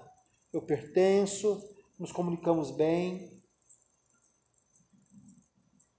E o terceiro é totalmente subjetivo que é o sentido. Repitam comigo, eu preciso, eu preciso saber onde quero chegar. Comunidade, estou falando de comunidade, lembram disso? Então vamos lá. Nós nos sentimos que pertencemos ao mesmo grupo, comunidade evangélica da DEPAC. Temos a comunicação que é clara entre nós, sabemos falar, mas também sabemos ouvir. E aí o terceiro pilar, nós sabemos o que queremos. Cada um de nós, na nossa casa, na nossa personalidade, sabe o que quer. Ou pelo menos deveria saber. Se não sabe, é um exercício essencial para a vida, tá? Ter objetivos pessoais é essencial para a vida. O seu filho vai enxergar o homem que você é integralmente quando ele vê você partindo de onde você está para onde você quer ir. E você contou para ele onde você queria chegar. Ele olha e fala: Meu pai falou que ia e chegou. Minha mãe falou que conseguia e terminou. Quantas vezes? Uma coisa que eu não faço na minha vida é não terminar o que eu começo. Eu posso até esperar muito para começar, mas se eu começar, eu termino. Aprendi isso com meu pai. O pai falava assim: Meu filho, se você não for terminar, não inicie. Coisa simples, né? Uma lição para a vida. Os meus filhos, a Amanda tem uma dificuldade gigante de começar a terminar as coisas. O Petros é um pouco melhor, mas nenhum deles é parecido comigo. Nesse sentido, não. São titubeantes. Começam, aí fica desanimadinho, começa de novo e tal. O Petros, ele começa, desanima, quando ele pega firme, ele vai embora e ninguém segura ele mais. Amanda não. Amanda, ela começa, ah, não gosto mais. Outra coisa. Ah, não gostei, enjoei. Outra coisa. Porque ela gosta de ela gosta de mandar nas pessoas que estão em volta dela. Ela parece demais minha mãe. A minha mãe, ela mandava como poucos. A minha mãe, ela pegava 50 irmãs e fala: O que, que eu preciso fazer? Ah, vamos fazer. E as irmãs, eu não sei porque ela era muito brava, muito positiva, né? Mas todo mundo era do jeito que ela falava, fazer, fazia sim, ó, no detalhe. E não tinha conversa paralela. Porque se ela pegasse, era, ninguém merecia. Não era fácil, não. Amanda é assim, eu quero fazer do meu jeito. Então, olha que coisa. Sentimos, fazemos parte da família, da comunidade, né? Temos uma linguagem compreensiva. Mas eu tenho que treinar as pessoas que eu lidero, ou as pessoas que eu ensino, meus filhos, minha esposa, meu marido. Eu tenho que falar para ele que eu também consigo começar e terminar meus projetos. Porque se eu não for capaz de começar e terminar meus projetos, como eu vou ensinar meu filho a começar e terminar projetos? Como eu vou ensinar minhas criancinhas que para aprender inglês tem que ter uma disciplina louca durante um tempo muito longo. Não tem jeito. Eu vou ter que mostrar como que se faz. Aí eu nunca aprendi, meu filho aprendeu. Que bom. Isso não, isso não foi sua capacidade, foi sorte. E tem muita gente que tem sorte. Meus pais, os dois estudaram, terminaram o segundo grau, mãe fez contabilidade para policial militar. Meu pai era, ele foi um estudante de segundo grau, nível AAA. Para a época dele, estudou no liceu. É, todos os capitais do mundo, todos os ossos do corpo, é, todos os climas de qualquer lugar do canto da terra, todas as fases da mitose, é, tudo que era decorável no ensino médio decorou. Tudo que era decorável. E 30 anos depois ele lembrava. Ok? Esse era meu pai. Minha mãe não decorava nada. Nada, nada, nada. Nada. A mãe fez o segundo grau, fez contabilidade. Muito boa com números, mas fora disso, zero. Olha lá, pertencer, comunicar, objetivos, metas. Comunidade DEPAC. Vamos semana agora, 50 cestas para levar uma comunidade pobre. Certo? Qual que é o objetivo? 50 cestas. Quem vai participar desse objetivo? Vamos convidar as pessoas. Hoje tinha 26. É para domingo, né? Hoje é quarta-feira, tem 26. Então, faltam 3, 4 dias para mais 24. Se todo mundo não se sentir pertencente, faz parte e achar que é importante, esse tipo de meta se alcança. Mas quando fizeram outras coisas anteriormente, deu certo? Deu. E outra vez, deu? Deu. E cada vez que você marca uma meta e atinge o objetivo, o que, você faz que fala para todo mundo da comunidade? Podemos combinar que vai dar certo. Essa mensagem subliminar muda tudo. Quando a gente fala assim, é, a, a Universidade da Família, por exemplo. É um projeto é grande aqui dentro. Vocês devem saber disso. É uma um dos maiores números de alunos da cidade de Goiânia. É o que adentra a DEPAC aqui hoje. Nas igrejas individuais, é um dos maiores números de alunos é daqui. Estamos entre os 4 e 5 da cidade. Certo? Poxa, foi do zero, Marco? Foi rapidinho? Foi do dia para a noite? Tem quantos anos de da Família aqui? Vocês entendem isso? Universidade da Família. Dez anos. Dez anos. Quanta gente passou raiva com isso aqui? Estressou. Passou vergonha. Se sentiu decepcionado. Olhou e falou: Ah, isso aí não serve, não. Curso que, não, que acabou quase ninguém. Desgraças aconteceram durante o curso de casais. Você fala assim: estamos estudando para ficarmos vivos para sempre. Aí lá no, no oitavo lição se separaram para sempre.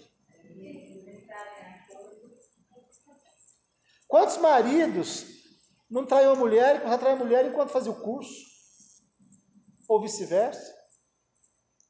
Sabe por quê? Porque nós somos extremamente falhos e humanos. A igreja somos nós. Então o ambiente não me transforma. Vocês entendem isso? O seu ambiente familiar não vai transformar seus filhos. Você pode ensiná-los, você pode orientá-los, a transformação vem de dentro para fora. Por isso que é Emmanuel, é Deus em nós. Sem mim, nada podeis fazer. Seu filho sabe disso? É isso mesmo. Seu irmão, sua esposa, seu esposo sabe disso? Ó bem, eu sei que você está com muitos projetos, mas não se esqueça: sem Deus, nada você pode fazer. Eu sou eu programo e executo tarefas assim, igual doido. A Fernanda fica assim, às vezes, ah, você está fazendo o que agora? Estou fazendo isso. Eu começo, termino, entrego, o cliente fala assim, eu precisava resolver esse problema. Aí está lá 10 anos no segmento, grande, gigante, e ele está lá 10 anos, o negócio não sai, não desenrola. Aí ele vai falar assim, não, eu queria contratar você para organizar isso para mim. Aí eu vou lá, passo dois, três dias com ele, Aí eu chego, escrevo um projeto, faço você fazer assim. Fala, eu já fiz que não deu certo. Você não fez isso. Fiz, eu fiz esse tal dia, tal época, durante não sei quantos meses, e não funcionou. Eu falei, não fez assim. Não fiz sim, então vai o seguinte, eu vou ajudar você a executar essa, essa, essa etapa. Aí eu vou lá e começo a ajudar ele a fazer aquilo que ele já fez, tá? No primeiro dia ele fala, não, mas eu não fiz desse jeito não. Ah, mas isso que tinha feito? Não, mas eu fiz assim, eu chamei o pessoal numa sala grande, falei para eles, a nossa meta agora é essa. falei, não. Qual que é a sua meta? A minha meta é 750 mil por mês de faturamento. Tá. Você tem quantos vendedores? Tem 30. Quantos auxiliares? Quatro. As pessoas tem quantos? Tem 10. Aí eu pego grupo por grupo e falo, olha, essa equipe aqui vai vender 750 mil. Essa equipe aqui de quatro vai processar 750 mil de venda. E vocês vão entregar 750 mil de material. Aí eu dei as metas para cada um, mesma coisa que ele fez 10 vezes, Marta. Só que ele achava que contar para todo mundo a meta final resolvia o problema. Eu passei a meta de cada um. Pá, pá, pá, pá. Bateu a meta. 820 mil. Aí no outro mês, 950. Aí no outro mês, 1 milhão. Seis meses depois, 2 milhões de reais de faturamento.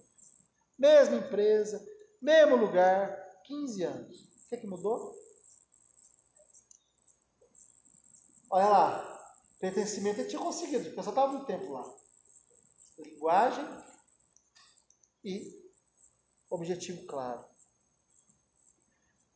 Para você comprar uma casa, você toma decisão, verifica condições financeiras e compra a casa, não é assim? assim? À vista parcelado, não importa. Se você, para comprar aquela casa, precisa da ajuda do seu esposo, você tem que olhar para a renda dele, olhar para a sua renda e tratar como se fosse uma renda só. Assim, eu dou conta de pagar essa parcela. Você vai combinar com ela, olha, você vai pagar é, 600 reais da parcela, eu vou pagar 700 reais da parcela. Ok, ok. Todo mês compõe e paga, não é isso? Normal. Se você vai fazer isso no, numa comunidade como essa aqui, a mesma coisa. Quem aqui. Eu fiquei sabendo esses dias que o, o é marceneiro também, né? Ele mesmo, né, Marcionil? E tal. Que ele faz um bocado de coisa, e faz não sei o quê, inventa um negócio e tal. Eu já vi umas histórias dele aqui. Você imagina o seguinte: ele já não trabalha, não vive de marceneiro há quantos anos? Quem está aqui há muito tempo? Que não vive. Ele chegou a trabalhar como marceneiro, Marcionil? Ou só aprendeu? Só aprendeu. Então, mas muito tempo atrás. Tem muito tempo que ele parou? Ele largou o talento? Então eu sei disso. Entendeu o que eu estou falando? Não, por quê? Porque, não, olha que coisa interessante. O talento continua com ele. Ele vive disso. É o negócio dele. Mas quando ele olhou e falou assim: a igreja precisa, eu vou fazer. Porque ele pertence. Vocês entendem isso? Eu nunca vi um obreiro que presta que não se sentisse pertencente à comunidade que ele vive. Esse é o maior desafio. Você, quantos obreiros eu conheci que eles adoravam a bajulação da igreja, mas eles não davam nenhuma gota de suor por essa igreja. E quando eu falo igreja, eu falo de comunidade. A irmã precisa de uma visita, uma cesta básica, ou simplesmente um abraço. Um oi, um bom dia. Esses dias eu encontrei com a irmã daqui no supermercado, e ela estava toda assim, eu vi que ela estava bem angustiada, porque ela estava no supermercado lotado. E ela é uma senhora já de idade, ela estava de máscara, estava com a roupa fechada e tal. Eu cheguei para você precisar de ajuda. Oi, irmã, tudo bem? Passa, eu nunca tinha conversado com ela aqui na igreja. Nós conversamos quase uma hora no supermercado. Quase uma hora. Batemos papo, eu empurrei o carrinho para ela, fiz ela fazer as compras e tal. Aí meu telefone vibrando, né? Vibrando, vibrando, vibrando, porque tinha alguém me esperando porque eu fui fazer o supermercado. Né? Aí atendi, ela foi embora feliz. Cheguei em casa, o Fernando estava daquele jeito. Sabe quanto pesou isso para mim? Zero. Porque o que eu fiz para aquela irmã, eu nunca mais poderia ter oportunidade de fazer. Chegar com a carne para o almoço, uma e meia da tarde, bobeira. Eu sou mais velho em minha casa, tenho 41 anos. Você concorda que eu posso esperar? Uma senhora de 72 anos não pode. Eu perdi minha mãe muito jovem. Minha mãe tinha 58 anos quando ela faleceu ano passado. Minha mãe nunca ficou desamparada enquanto ela foi viva. Meus filhos ficam assim. É, meu maior esforço é porque eles cuidem da mãe. Porque isso é importante. Porque ninguém se desgasta mais numa vida do que uma mulher. Ninguém. Paulão vai chegar lá com 70 anos e chutão. Ou mais. Não, mas você vai chegar lá. A mulher, para 60 anos, estando bem, ela tem, ela tem que se cuidar demais da conta. Tem ou não tem? É muito fácil para as mulheres, fisicamente, decaírem. Porque o que elas passam na jornada dupla, que é muito complexo. E o pior, sabe o que é? O pior, Vinícius? É o, o reflexo psicológico no corpo dela é muito maior do que de um homem, em média. É muito. É uma injustiça tremenda. Exatamente. Eu não estou aqui hoje para ser feminista, não, tá? A minha aula não é sobre isso. Mas vamos lá. vamos lá. Vamos para Fisiologia, né? fisiologia. O homem ele tem músculo, mulher tem gordura. Quer dizer, o homem malha três meses, os um ano, isso. Então, tem nem. Tem mais alguém que chegou depois que eu entreguei esse material? Só você mesmo, né, Marco? Pronto. Dito, pode falar. Ah, tá. Você aqui. É, é, é tudo seu aí,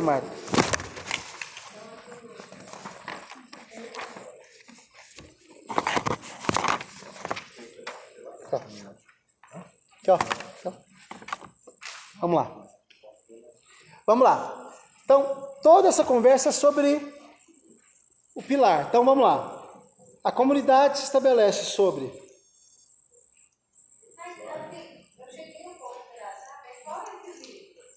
Nós estamos falando dos evangelhos. É é a educação cristã, vocês estão entregando prova, né? Então, os evangelhos. Estou falando sobre Mateus capítulo 5. Não, é o que vocês vão pagar agora para pegar. Vamos lá. Vamos lá. Primeiro pilar é pertencimento. Segundo, da comunicação. E o terceiro, da. Hum? Metas claras e objetivas. Ok? Quando eu olho para o Evangelho e vejo Jesus conversando com seus apóstolos, Sermão do Monte é um sermão que é para a multidão, mas também para os apóstolos, correto? O que que o Jesus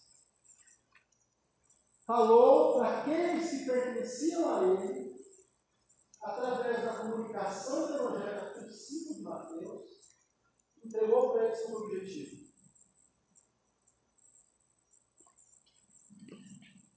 Ele está traçando aqui como é uma comunidade do reino.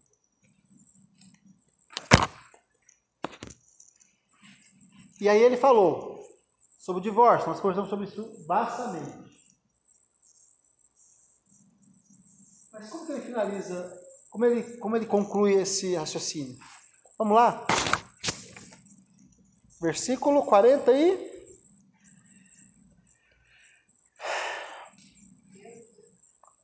44. 44 até o 48. Quem achou, lê para nós, por favor. 44 e 48.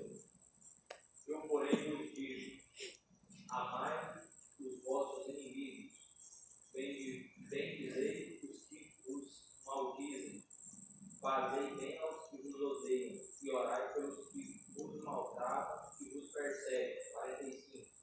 Para sejais filhos do vosso Pai que está no céu. Para pouco. Ele está falando que quem não ama o inimigo, não ora por aquele que o persegue, nem o ajuda, não é filho de Deus? Ele está falando isso? Nossa, mas Jesus é custoso, hein? Oh, mas Jesus é custoso, né? Coisa boba. Não, eu não entendi, não. Lê de novo para nós, versículo 44 e 45. Não, só 45. Para que sejais, só É. para que sejais filhos de vosso Pai que está no céu. Verso 44. Eu, porém, vos digo: amai os vossos inimigos, bendizei os que vos maldizem, fazei bem aos que vos odeiam, e orai pelos que vos maltratam e vos perseguem. É oração macumba ou é oração Deus abençoe ele? Não, é de matar ele.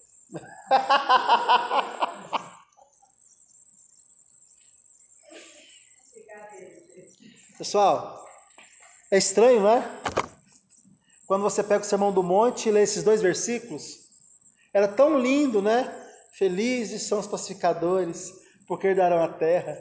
Não era bom demais de ouvir, Laílson? Não era bom? Felizes vocês serão quando injuriados ou perseguidos falarem mal de vós por amor do meu nome. Felizes vocês vão ser. E tem outra citada aqui na, na parte de Vai lá. 45, 45 vou ler todo. Isso. Porque sejais filhos, para que sejais filhos do vosso Pai que está no céu. Porque faz que o sol se levante sobre maus e bons, e a chuva desça sobre justos e ímpios.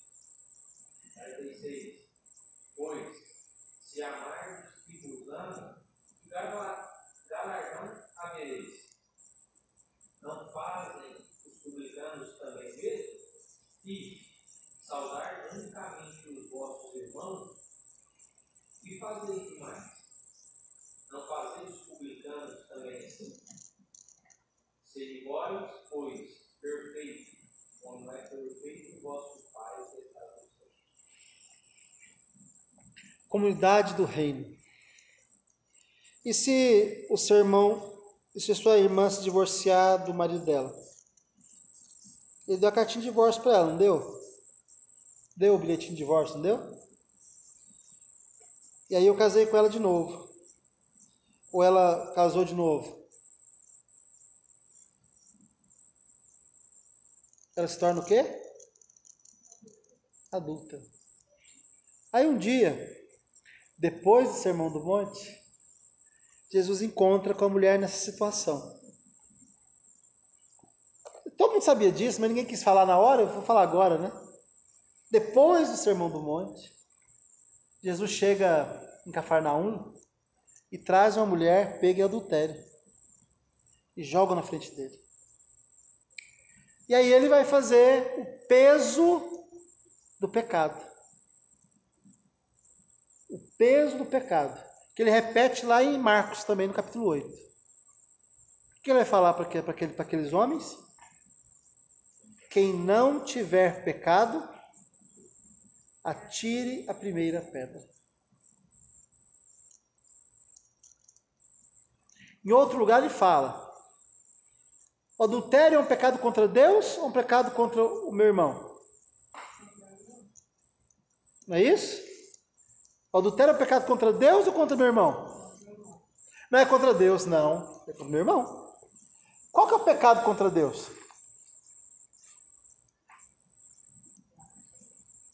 Hã? Por causa disso, quando eu teologia, quais são os pecados contra Deus?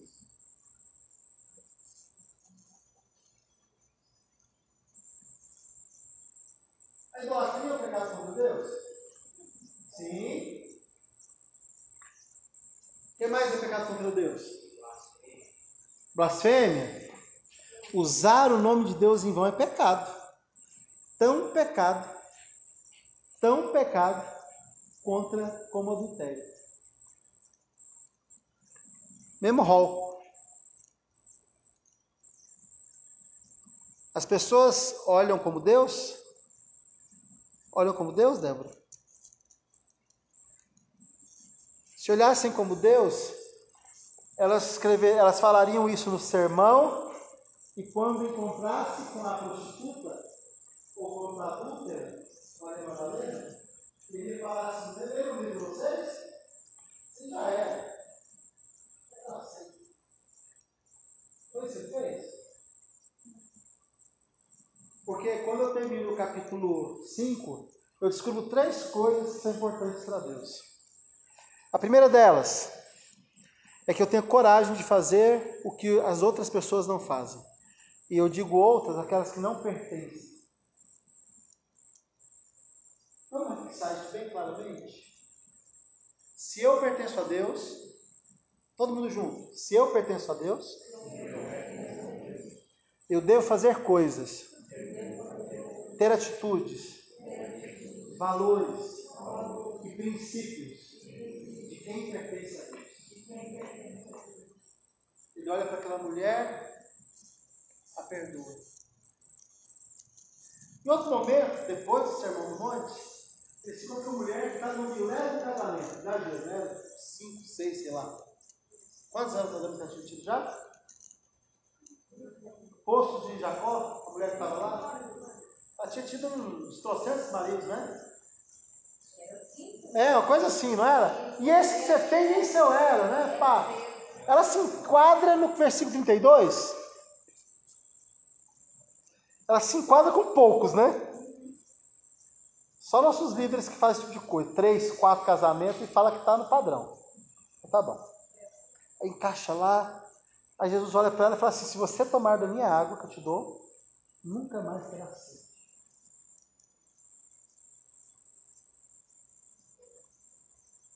Amém? Ele fala no verso 32, depois encontra uma mulher que se enquadra assim, detalhadamente. É foi bem para ela aquele versículo, foi? E fala assim: se você beber da água, te dou, nunca vai ter você.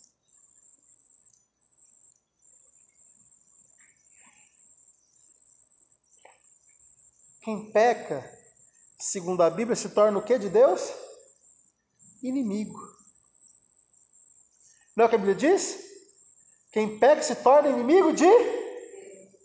E ele escreve: Amai vossos inimigos, cuidai deles, orai por eles.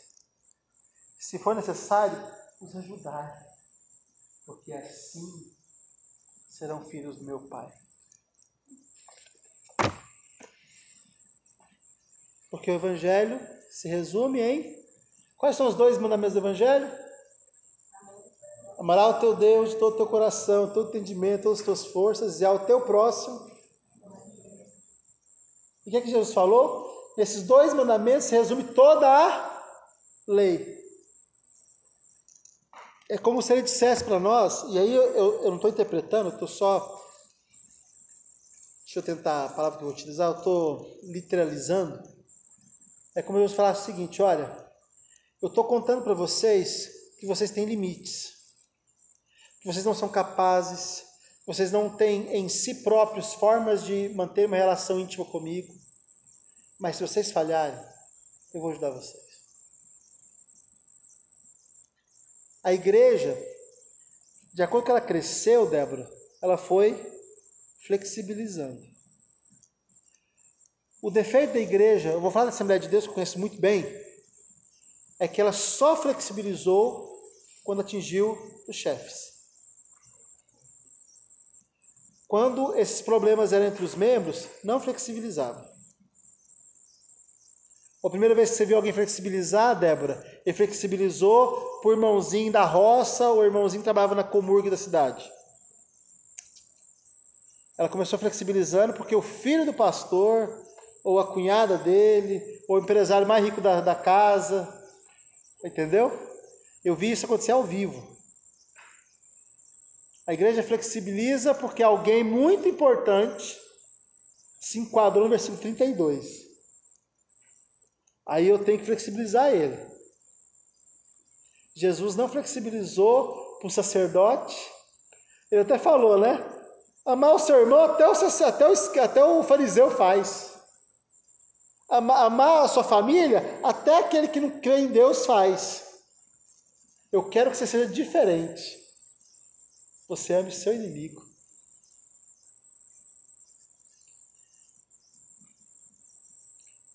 Pertencer é algo muito importante para mim e para você. E quando pertencemos a Deus, nós entendemos que nosso papel aqui não é carregar régua. Não é carregar régua. É carregar um cesto cheio de coisas boas, sabendo que ao voltar para casa, você vai ter cinza nesse, nesse cesto. Porque servir a Deus significa que eu saio com o carro cheio de coisas e volto com ele cheio de nada. Porque é isso que o Senhor quer de nós. E quando eu falo, não falo sobre dar coisas apenas, não. Tem a ver com dar tempo, ouvir, curar pela palavra, falando e ouvindo. Eu tenho muito mais experiência para contar de pessoas que foram curadas porque eu as ouvi, do que pessoas que foram curadas porque eu falei. Olha que coisa. Eu falei é algo coletivo, né? eu posso pegar aqui para 20 pessoas e falar. Ou para 200, né? Mas ouvir é muito pessoal. E é uma escolha muito mais difícil porque ela, ela é cheia de problemas.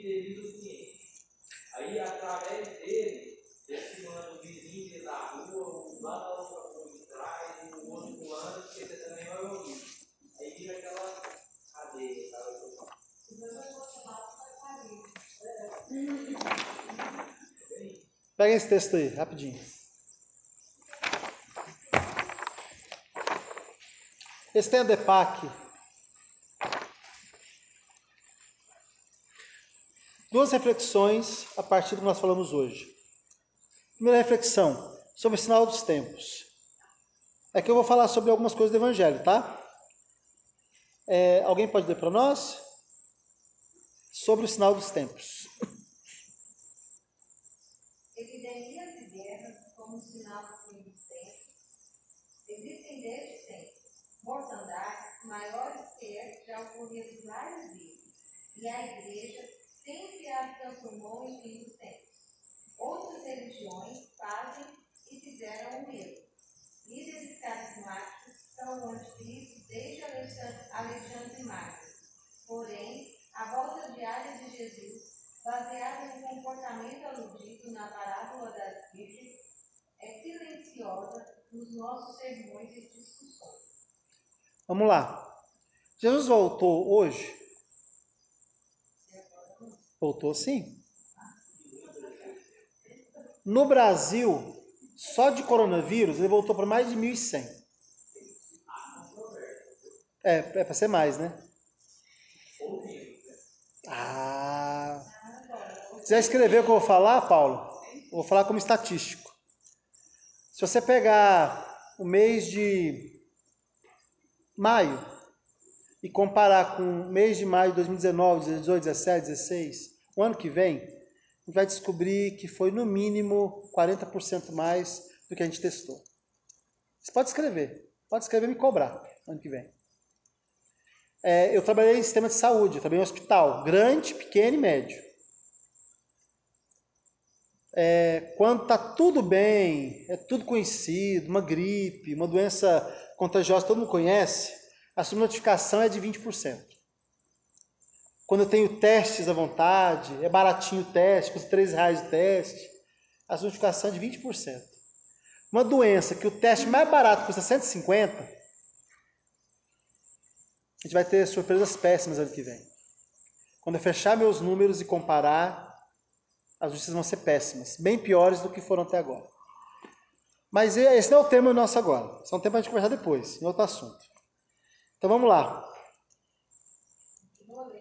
É, só, só finalizando isso. A ideia de que o mundo vai acabar, ou que existe o anticristo, quando eu me converti há 30 anos, o anticristo era o Carol Voltila. Quem que era o Carol Voltila? O Papa João Paulo II. Ele era o anticristo.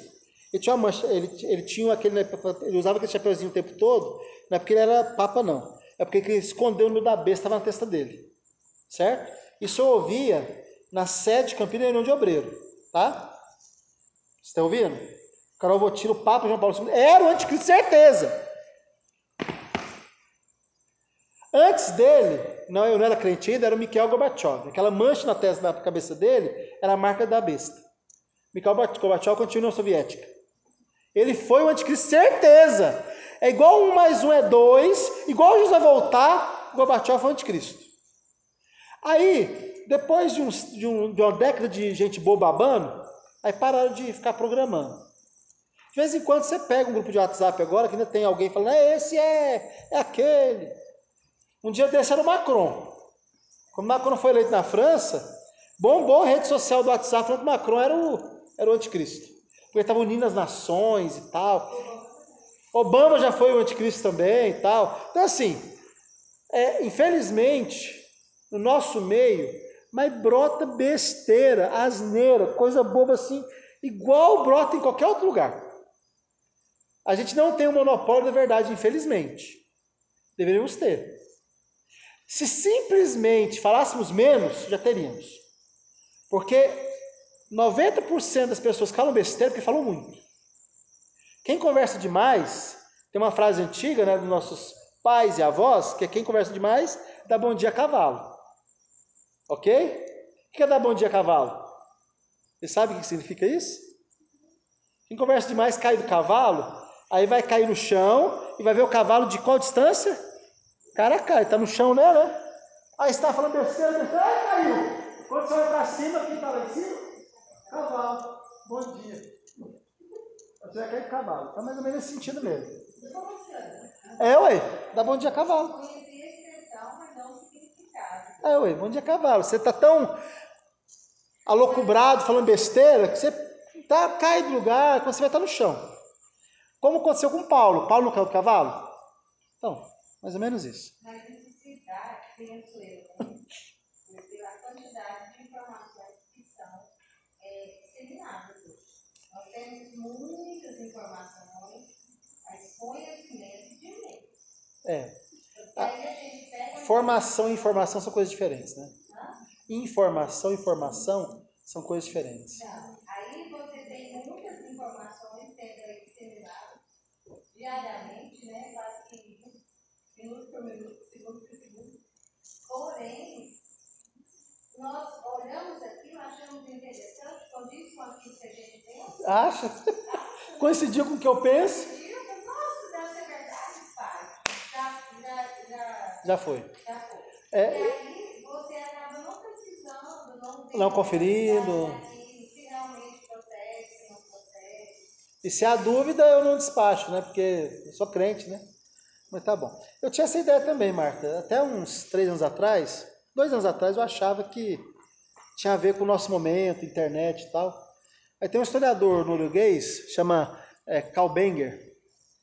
Ele fez um trabalho buscando, é, é um historiador protestante, né? Ele fez um trabalho buscando todos os boatos que surgiram a partir das igrejas protestantes desde o século XVI. O que mudou foi só a velocidade, tá, Marta? A gente adora propagar uma mentira desde sempre. Certo? Quando eu falei de João Paulo II e do Gorbachev, não existia internet, Facebook, Orkut, nem e-mail existia naquela época. Sabe como que essa, essa, essa mentira se propagava? De igreja em púlpito em púlpito, ficar pregando. Tem uma mentira, uma mentira, uma asneira, uma besteira, sei lá como que eu vou chamar isso. É, o disco ao contrário da Xuxa, ou a mensagem subliminar do Rei Leão, a embalagem da Coca, né? São coisas que sem internet a gente propagou ao, ao tiro assim. A diferença é velocidade hoje. Hoje, enquanto eu demorava é, três meses para falar da Coca-Cola do diabo, hoje eu consigo falar 50 besteiras em uma hora no WhatsApp.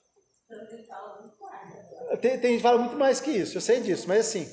Então, quando nós falamos sobre o sinal dos tempos, é, Carlos Magno, olha que coisa. Carlos Magno foi o primeiro imperador coroado pela Igreja Católica, sabem disso, né? O primeiro que a igreja falou assim, esse aqui é o, é o escudo de Deus para imperar na Europa. Carlos Magno, antes de ser imperador, ele ficou cinco, ele foi, ele foi, primeiro a igreja falou que ele não era escudo de Deus, não sei o que e tal, excomungou ele. E aí, quando o rei era excomungado, ele perdia a lealdade dos cristãos que o serviam, certo? Aí Carlos Magno pegou uma, pagou uma turma de, de, de mercenários e começou a atacar e tomar os tesouros da igreja no norte da França, ok? E no sul da Alemanha. Aí o Papa, na época, declarou Carlos Magno o anticristo. e fez encíclica e distribuiu que ele era o anticristo. Beleza, o povo não acreditava em Carlos Magno como rei deles mais. Mas os mercenários estavam recebendo o espólio da guerra, continuavam fiel a quem pagava o ouro para eles. Aí ele chegou às portas da catedral de, de, de Setúmbria, isso, entre Espanha e França. E lá ficava o cardeal, que era o futuro papa. Ele pegou esse cardeal, prendeu ele, levou, levou para a França, torturou, deu um pau no cardeal e tal, e depois liberou ele para virar papa. Aí o cardeal perdoou ele, foi lá, curou ele imperador, ele reinou mais 30 anos. Então ele foi o primeiro anticristo que eu conheço, como historiador. Que a igreja escolheu, né? Depois dele, Napoleão foi o anticristo. Vocês têm ideia? Hitler não foi anticristo. Hitler virou anticristo nos anos 70. A história do Hitler como o anticristo, ela não foi comentada pela igreja nos anos 50, nos anos 40, quando ele era vivo e matava. Porque até 45, 44, 43, 44, a mensagem de Hitler, ela não tinha nenhum problema com o cristianismo. Olha que absurdo que é isso. Para um, cristão normal, judeu não é cristão. Simples assim. E a maior parte dos cristãos protestantes tinha um preconceito monstruoso com testemunho de Jeová. Até hoje tem. Foram as duas, as duas classes que ele mais detonou. Então, para os americanos, até Pearl Harbor, não tem problema matar judeu e matar testemunho de Jeová. Para os ingleses, meus queridos, os ingleses não viam problema, porque os, os judeus na Inglaterra eram é, igual na Alemanha. Ninguém gostava de judeu inglês. Porque o judeu inglês ficou rico fazendo o quê? Construindo fábrica e banco. Quem tinha fábrica, botava o cara para trabalhar 15 horas por dia. Quem tinha banco, matava o cara com juro. Então era uma classe odiada. Então a Inglaterra não fazia vez. Até o dia que dois repórteres, um francês e um americano, eu não me lembro o nome deles agora, conseguiu as fotos de dois campos de concentração, de Auschwitz e de é, Mandenbaum, um, um campo que tinha na Áustria. Aí essas fotos são publicadas pelo novo recém-lançado New York Times e cruzaram o mundo. Aí o que aconteceu? Todo, todo, o primeiro-ministro inglês, todo mundo sabia o que acontecia na Alemanha. Mas o povo não sabia. Quando foi para o jornal, aí o que acontece? O, o, o Churchill sabia que acontecia lá isso. Mas só ele que sabia. Ninguém sabe disso. Deixa eu rolar. Vou fazer uma guerra causa disso, mas nada. Aí de repente, foi no jornal. A Inglaterra foi muito jornal até hoje. Os americanos também. Aquilo deu uma visão de horror sobre Hitler, sobre a Alemanha. E quando aquele horror chegou, aí falou, não podemos deixar isso acontecer. Aí beleza, ah, mas chegou o horror e todo mundo foi para a guerra. Estados Unidos entrou na guerra, o horror não fez Estados Unidos declarar guerra contra a Alemanha. O bombardeio Pearl Harbor fez. O horror não fez a Inglaterra declarar guerra contra a Alemanha. Vamos lembrar que a Alemanha tinha invadido a França. A Inglaterra só entrou na Segunda Guerra, sabe quando? Quando a Alemanha mandou avisar: ou faz um pacto comigo, ou eu vou te invadir e detonar. Aí ela, a, a, a, a Inglaterra ela reage não ao horror de Hitler, ela reage à ameaça dele. Ameaça de invasão, ameaça de bombardeio. Entendeu isso? Isso é muito triste. Eu, eu me formei em História em 2001. Tem quantos anos já? Tem uns dois dias, né? Hã? É, tem uns dois dias. Eu já li arquivo demais. Assim, eu devo ter lido umas 50 mil páginas de arquivo, arquivo original. Quando eu, eu vejo os memorandos que o Brasil trocava antes de. Porque o Brasil sustentava a Alemanha até 39, vocês sabiam disso, né? O Brasil sustentava a Alemanha com borracha, com minério de ferro, até meados de 39. Já tinha um ano e meio de guerra e o Brasil continuava alinhado com a Inglaterra, com a, com a Alemanha. Só desalinhou porque a Inglaterra falou que ia fazer um bloqueio para o Brasil se ela continuasse mandando suprimento lá. Foi o acordo que a Inglaterra fez com a França.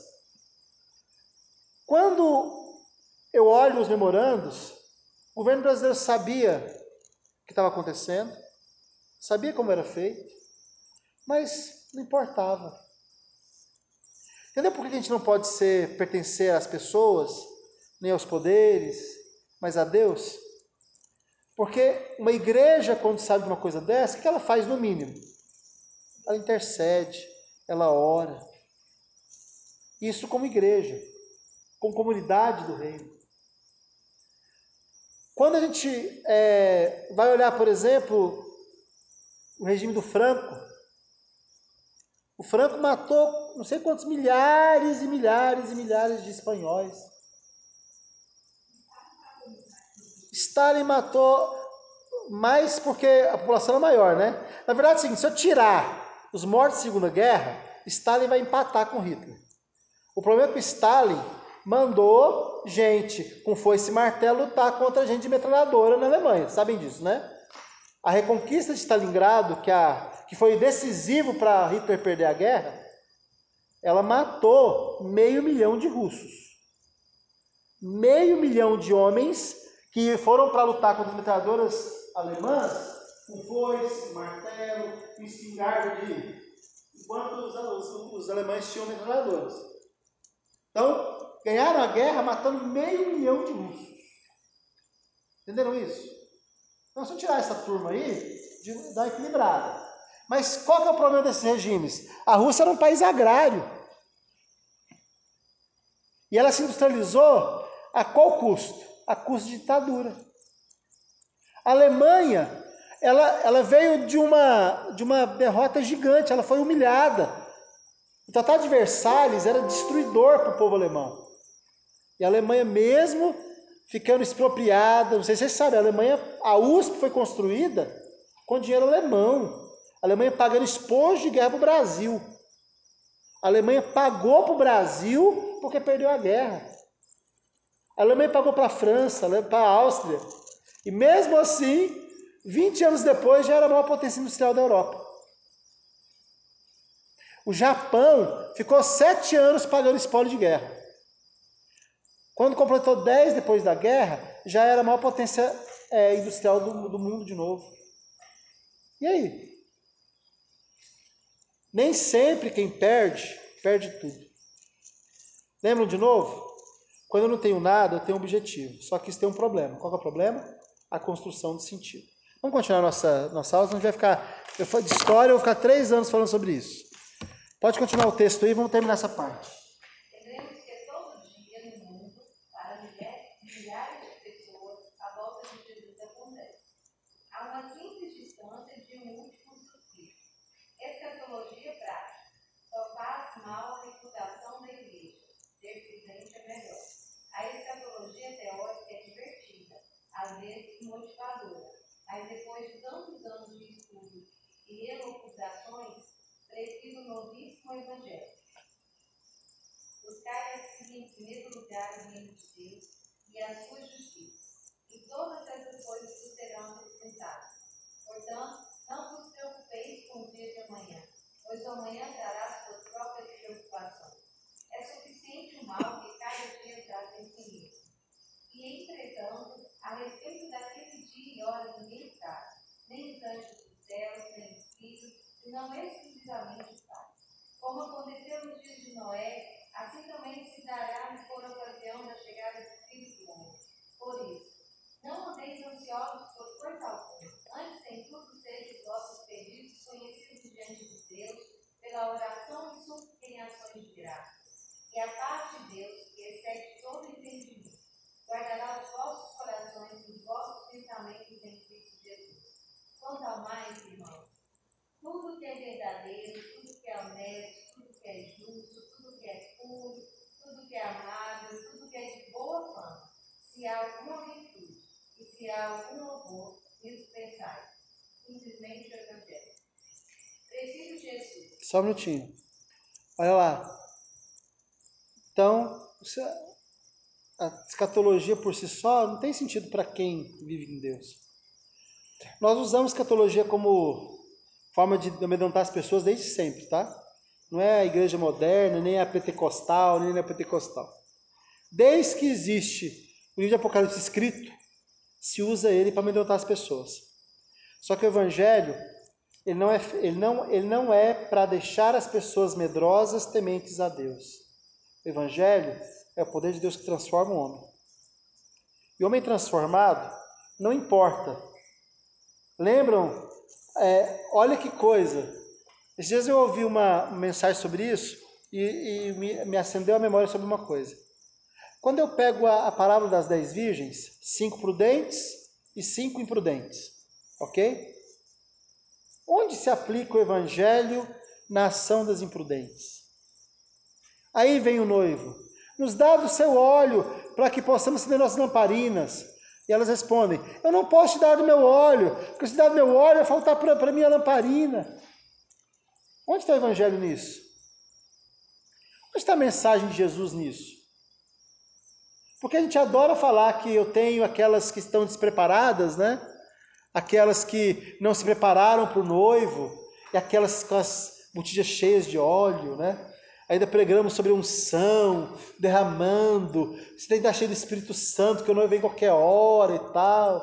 E Jesus fala: Olha, se você acha que seu irmão é fraco, ajuda-o.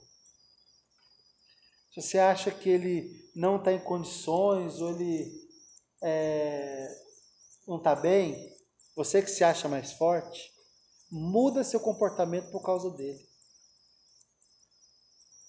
Lembram lá? Comer carne ou não comer carne? Pode continuar. Sobre a inclusão comunitária. Olha lá, assédio não é só pecado, é crime. Não se cale, cristão, denuncie. Prefiro Jesus. Não talvez percepção de pessoas. Isso é a igreja. O comportamento, o relacionamento social e as oportunidades. Deveriam ser uma construção de longo prazo. O Evangelho chama de novo nascimento, feito de escolhas diárias que não têm a ver com direitos civis. Escolha diária pessoal. O problema é que as pessoas diferentes nos forçam a suspender nossa ânsia de carne, no caso de nos sentirmos mais maduros na fé. Inclusão sempre, sobre o risco de não ser graça. Sobre o risco de não ser graça. Ok. É, o que, que eu quero de vocês? E e aqui, ó, pessoal, é todo mundo, tá? Tem algumas, tem umas seis colegas aqui que são extremamente pontuais com as tarefas. Mas tem outros 15 aí que fazem de conta que nem viram a tarefa. Então vamos lá. Eu trouxe dois textos de uma folha só cada um. Primeiro texto, vamos olhar esse primeiro que está só todo preto aqui, ó. No mesmo barco. O Ricardo Salles, ele é um consultor que fala sobre o tema central. O medo nos aproximou, mas não a ponto de dissolver diferenças. É uma reflexão sobre o nosso tempo, tá? À luz do Evangelho. Entendam isso? Eu posso ter um milhão de opiniões, e eu sou cheio de opiniões. Mas eu não quero a partir da opinião dos Ceifas, nem a partir da sua opinião. Eu quero a partir da sua visão do Evangelho. Entendem isso? Ou seja, cada trabalho vai ser um trabalho, porque cada um tem uma visão do Evangelho diferente. Então, é ler esse textinho aqui, uma página, pessoal. Tá. No, no outro material, vamos lá, Cal, vou fazer os dois textos. O outro material é esse aqui, ó. Nele, eu só me interessa é, pode falar? Equidade, prejudicadas até na pandemia. Tá vendo aqui, ó? Olha o tamanhozão do texto. É, assim, tudo é interessante aqui, mas esse aqui que é para esse trabalho. Tá vendo aqui, ó? Equidade. Todo mundo achou? Esse textinho e esse textinho aqui. Ok? Eu quero que vocês escrevam. Vocês estão me ouvindo? Eu quero que vocês escrevam para mim um texto cujo tema seja sobre o sinal dos tempos e o outro seja sobre inclusão comunitária. E na sua visão do Evangelho. Ok? O que é que o mundo tem cobrado de nós e nós não estamos entregando? Você fala. É grande coisa, né? Mas uma coisa que está tá vindo. O que, é que o mundo tem cobrado de nós? Vocês são dois do meu texto. Vamos ao mesmo tempo, quero que vocês escrevam a forma de vocês. Os temas são esses, ó. O material são esse, é esse, e os temas são esses dois aqui, ó. Sobre o sinal dos tempos e sobre a inclusão comunitária. Ok? Para vocês não terem que fazer isso do zero, eu dei dois textos. Aquele texto grande e aquele texto todo no contrário. Esse texto e esse texto. Para vocês subsidiarem para fazer o texto. Eu quero um texto de no máximo 15 linhas. De ca- cada um deles, tá? No máximo 15 linhas. Alguém pergunta, ah, mas eu não consigo em 15 linhas. Você pode fazer um texto só, tratando os dois assuntos, e chegar em 30 linhas. Ok? Só para dizer para vocês, esses textos vão ser publicados. Eu vou publicar, eu vou montar um compêndio, vou publicar eles juntos. Ok? Sei, mas tenho dificuldade para escrever, eu posso errar e tal. Pessoal, não se preocupe com isso. Escreva, coloque suas ideias.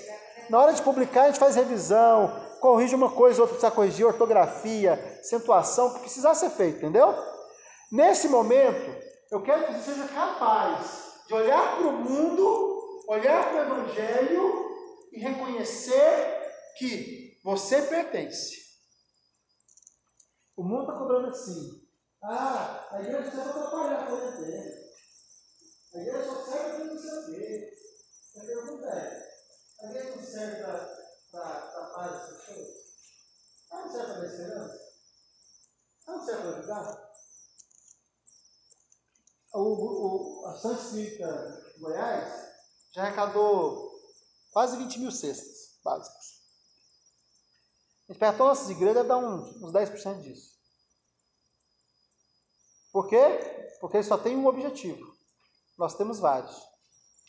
A igreja como comunidade, ela é relevante? Comunidade. Por exemplo, a igreja plantada no Parque Amazônia. O que ela fez por esse bairro? O que ela fez pela segurança desse bairro? Ou nós fizemos diferente? Nós fomos plantados aqui, aí meu filho que estudava aqui, aqui é muito violento, eu botei numa escola lá longe, fechadinha, para ele viver longe desse ambiente horrível que a minha igreja está plantada. É difícil, né? É difícil mesmo. A pergunta é: a igreja ela, ela não adora o benefício de ser uma, uma filantropia comunitária? Como que ela faz isso? Eu não estou nem falando, não, a gente é muito, a gente é muito cuidadoso com muitos pobres, isso é, é fato. Trabalhamos muito pessoas perdidas, bem menos que antigamente, mas trabalhamos ainda. Mas a pergunta é: qual é a sua visão de evangelho? As pessoas são diferentes que vêm à igreja ou que não estão vindo mais. Porque eu tenho falado isso na primeira aula, lembram disso? Você não vê mais pessoas estranhas na igreja. Na minha juventude, a igreja é um lugar assim que entrava todo tipo de gente. Entendeu? A pessoa ela vinha da festa ou estava drogada, ela via a porta da igreja e entrava. A pessoa estava bêbada, Bêbado na igreja era coisa diária, não era assim de vez em quando. Era drogado, bêbado, era normal. Mas hoje eles não são convidados a entrar, né? Não são nem permitidos. É porque eles não são. Então, esse é um problema. Então, se esse é um problema, nós temos que resolver de dentro para fora. Nós, eu fico, esses dias, eu, eu, esse grupo de pastores que eu falei para vocês, professores, às vezes as pessoas ficam indignadas. Um humorista fez uma piada é, falando que ele tinha uma máscara que curava do corona. É a máscara invisível. Aí ele se veste com pastor, fala com pastor, linguagem de pastor, né, porque é um ator, fala da, da, da, da máscara invisível e tal. E aí, aí fez assim, ele, ele vai ao extremo, ele generaliza os evangélicos e tal, etc e tal. E aí, é, eles um colega publicou isso no grupo, revoltado e, pelo amor de Deus, que isso é um absurdo, esse povo não respeita o evangelho, não respeita Deus, hein. Isso foi uma semana depois dos feijões. Sabe a história dos feijões, né? Ah, pelo amor de Deus. Valdomiro está vendendo feijão. E o feijão vai crescer. Se... Foi semana depois. O Valdomiro, feijão tem duas semanas, foi semana passada isso agora. O Valdomiro, se tem um feijão que vai quiser comprar um feijão, você vai plantar, ele vai crescer, você vai comer a folha e vai ser curado do coronavírus ou vai ser protegido, imunizado do coronavírus. É, custa 150 reais cada feijão, ou 200 reais, coisa assim. Certo? E se você comprar menos de dois feijões, ele não garante a benção também não. Tá. Eu vi o vídeo, tá? Não é porque me falaram que ele falou isso, não. Eu vi o vídeo. É estranho ouvir isso? É ou não é estranho ouvir isso? É triste, não é? Então, quando ele fez isso, olha porque a gente é bocó. Quando fala a gente, a gente como comunidade, né? Como ele fez isso e ele tem uma certa posição, o grupo nem comentou o assunto, nada. É como se não tivesse acontecido isso. Aí o humorista, humorista que não é cristão, não tem nada a ver com o evangelho, fez uma piada. Aquilo era o fim do mundo. Eu perguntei, e qual dos dois absurdos que deve ser tolerado? A pergunta minha foi essa. Na minha opinião, nenhum. Nem o desrespeito. Olha o que é a diferença. O desrespeito não deve ser tolerado. A liberdade dele se expressar totalmente protegida pela Constituição. Não vou discutir isso. Agora, quando o líder religioso, na religião dele, fala que dois feijões vão curar do Covid, isso é charlatanismo. Isso é crime previsto no Código Civil. O Ministério Público abriu. Hã? Penal, né? Código Penal, desculpa. Abriu, o Ministério Público do Rio de Janeiro abriu um processo contra o Valdomiro. Então, mas esse é o problema. Nós somos extremamente silentes. É mais ou menos assim. É, a gente acha que é perseguição da igreja, a gente generaliza. A gente pega alguém que não paga imposto, igual o Silas Malafaia, que fica devendo milhões de imposto, aí a, aí a Receita Federal vai lá e manda processar e cobrar dele dinheiro. É perseguição da igreja. É só, é só sonegação mesmo, é ou não é, doutor? Sonegação fiscal, só isso. E por que é sonegação fiscal? Porque o dinheiro saiu da igreja que é isenta e foi para pessoa física que não é isenta. Por isso que ele sonegou. Se ele tivesse ganhado aqui tanto dinheiro e tivesse ficado na Associação Vitória em Cristo, nas ações da igreja, tinha dado problema? Não. Só deu problema porque virou patrimônio particular. Aí estão perseguindo a igreja. Eu fico com vergonha disso, eu morro de vergonha disso. Porque nós, entendeu? Nós somos iguais a todo mundo. E pertencer a Jesus tem que ser diferente. Amém? A questão, assim, é, é sobre essa, essas expressões, porque, assim, nós, essa é medida de liberdade de expressão do, do nosso país, porém, essa, a forma como eles brincam com o evangelho, é, qual que é a sua opinião sobre isso?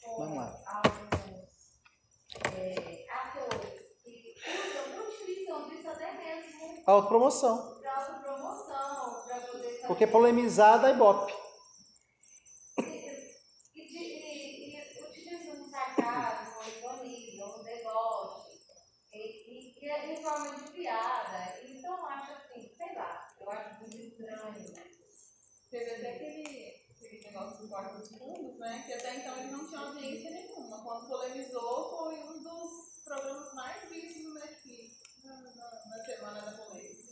É.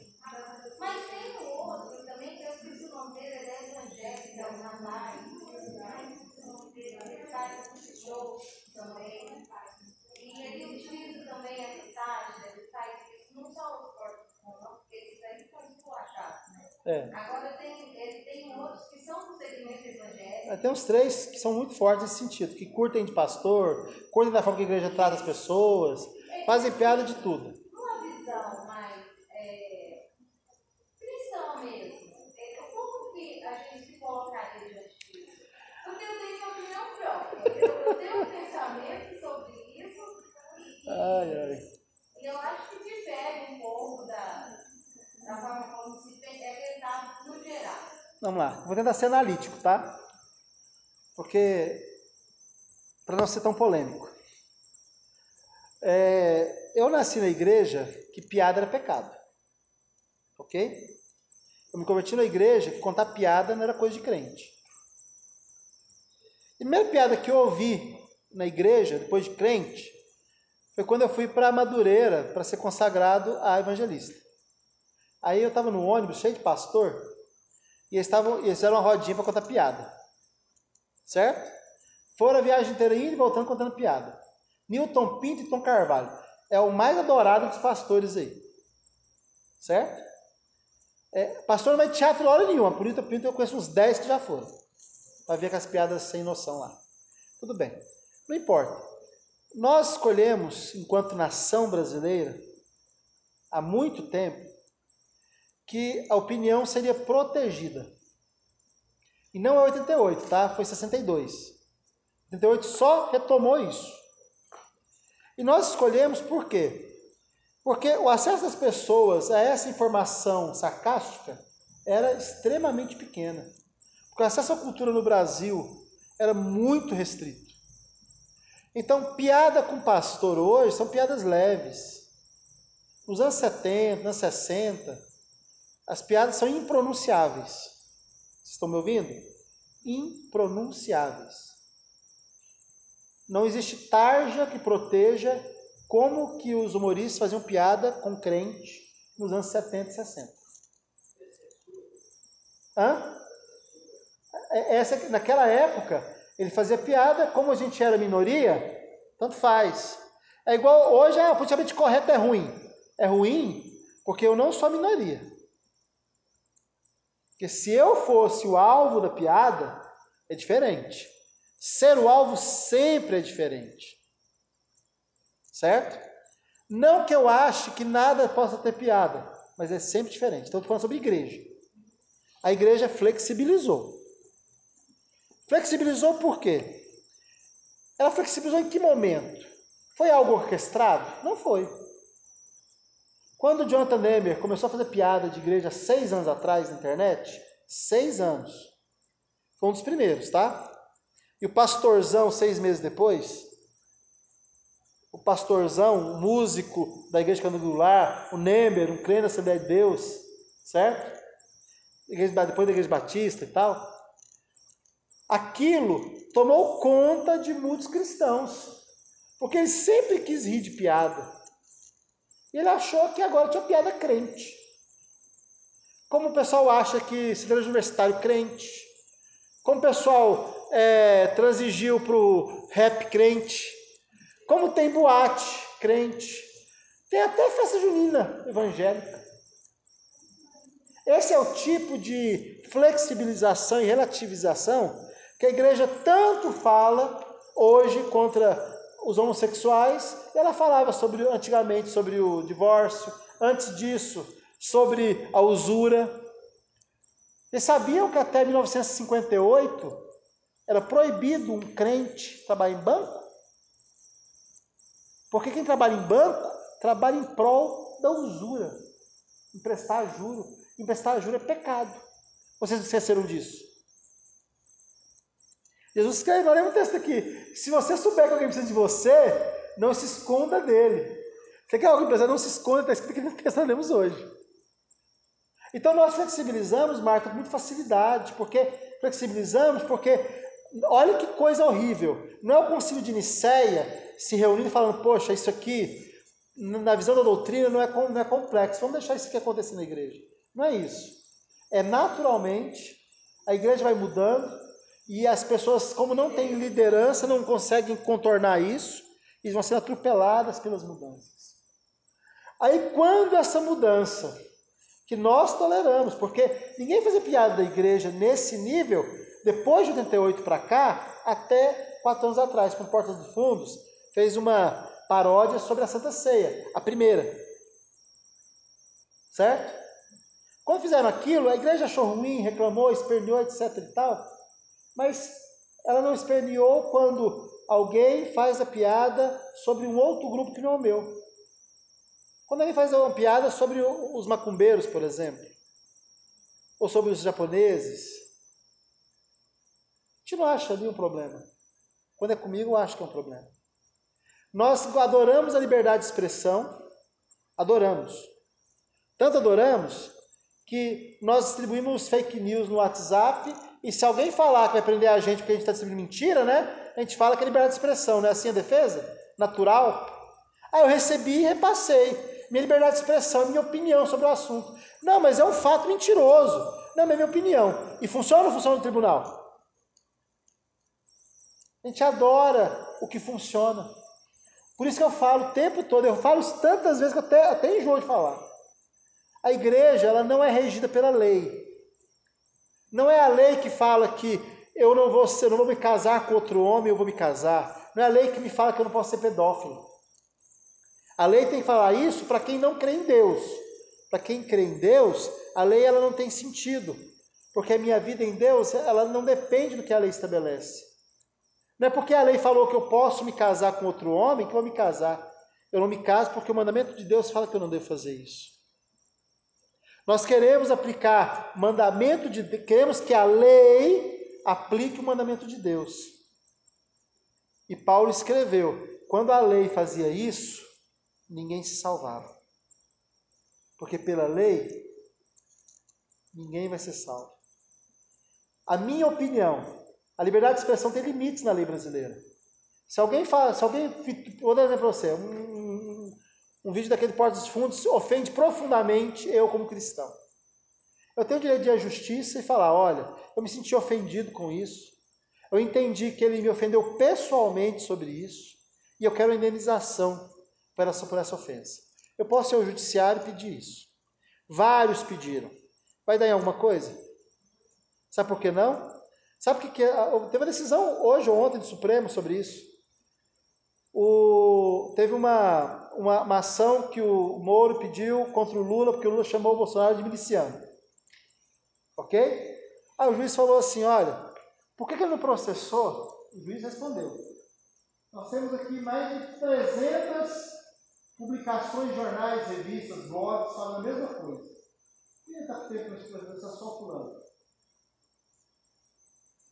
Ele abraça o juiz, ele cancelou a ação, por quê? Porque eu estou, minha preocupação não é o que fala de mim, é quem fala de mim. E esse personalismo, segundo o juiz do STF, não pode acontecer.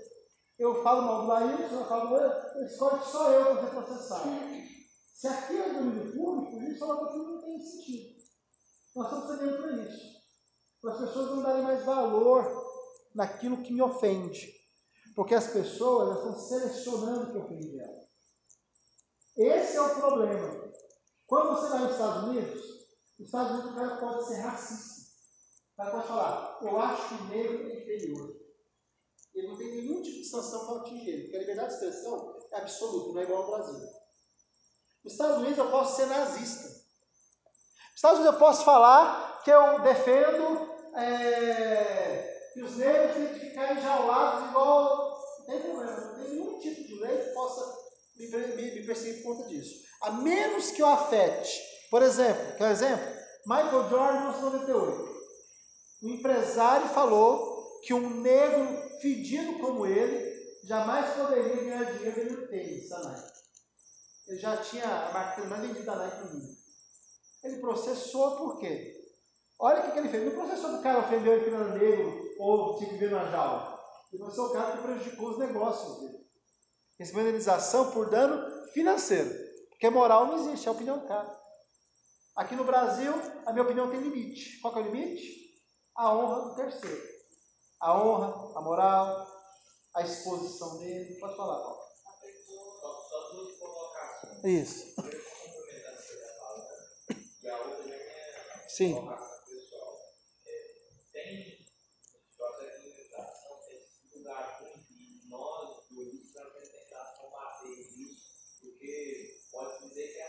tabelinha. Mero aborrecimento. Não, não ofendeu a sua moral, você só ficou aborrecido. Mandou seu nome para SPC, não, mas só te causou um aborrecimento. Não apurou sua moral, porque se for olhar seu histórico dos últimos 5 anos, seu nome foi 20 vezes SPC e saiu. E saiu, então não mandou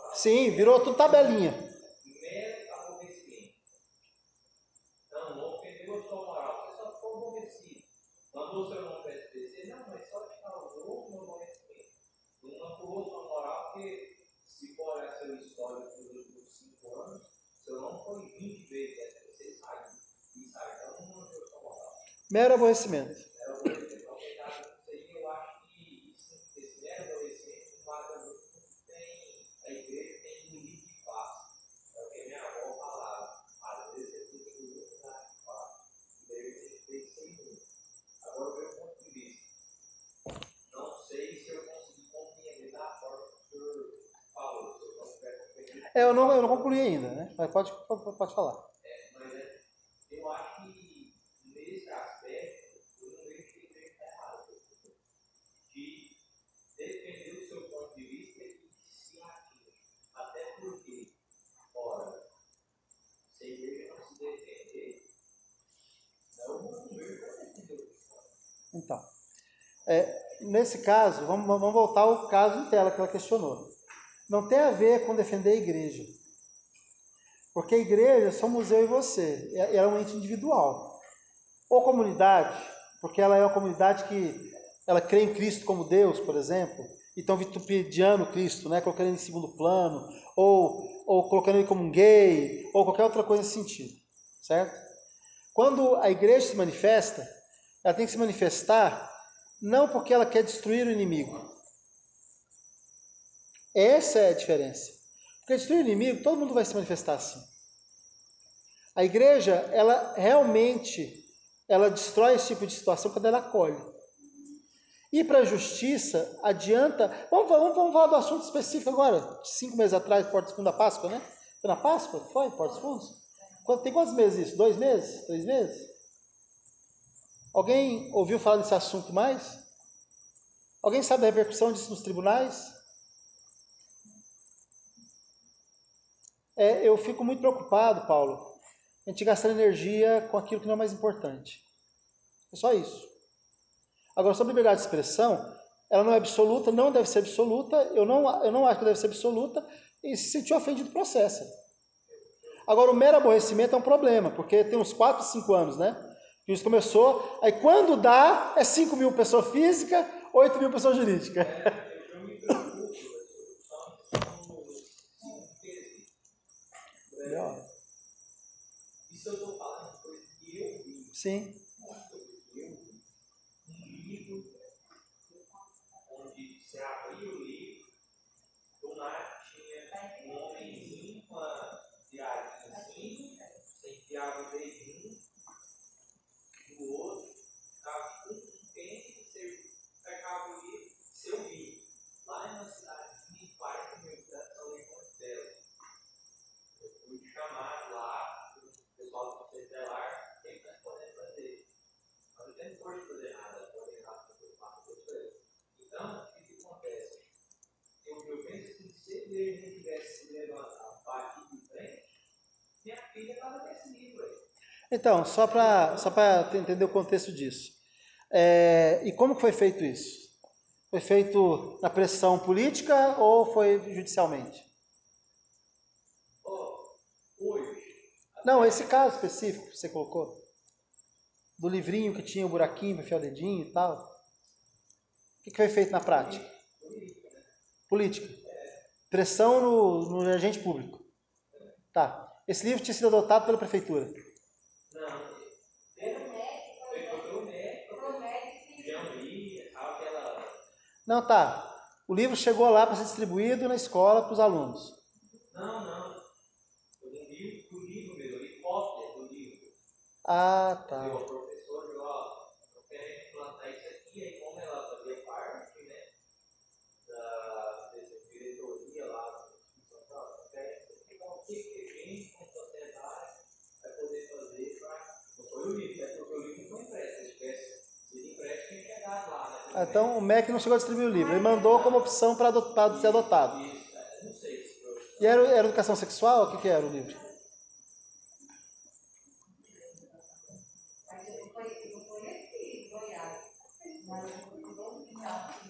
É, é, Marta, eu vou te fazer um pedido. Vou te fazer um pedido. E assim, para todo mundo que está aqui, tá? Quem quiser, fica à vontade. Acha um livro desse com selo do MEC e me traz.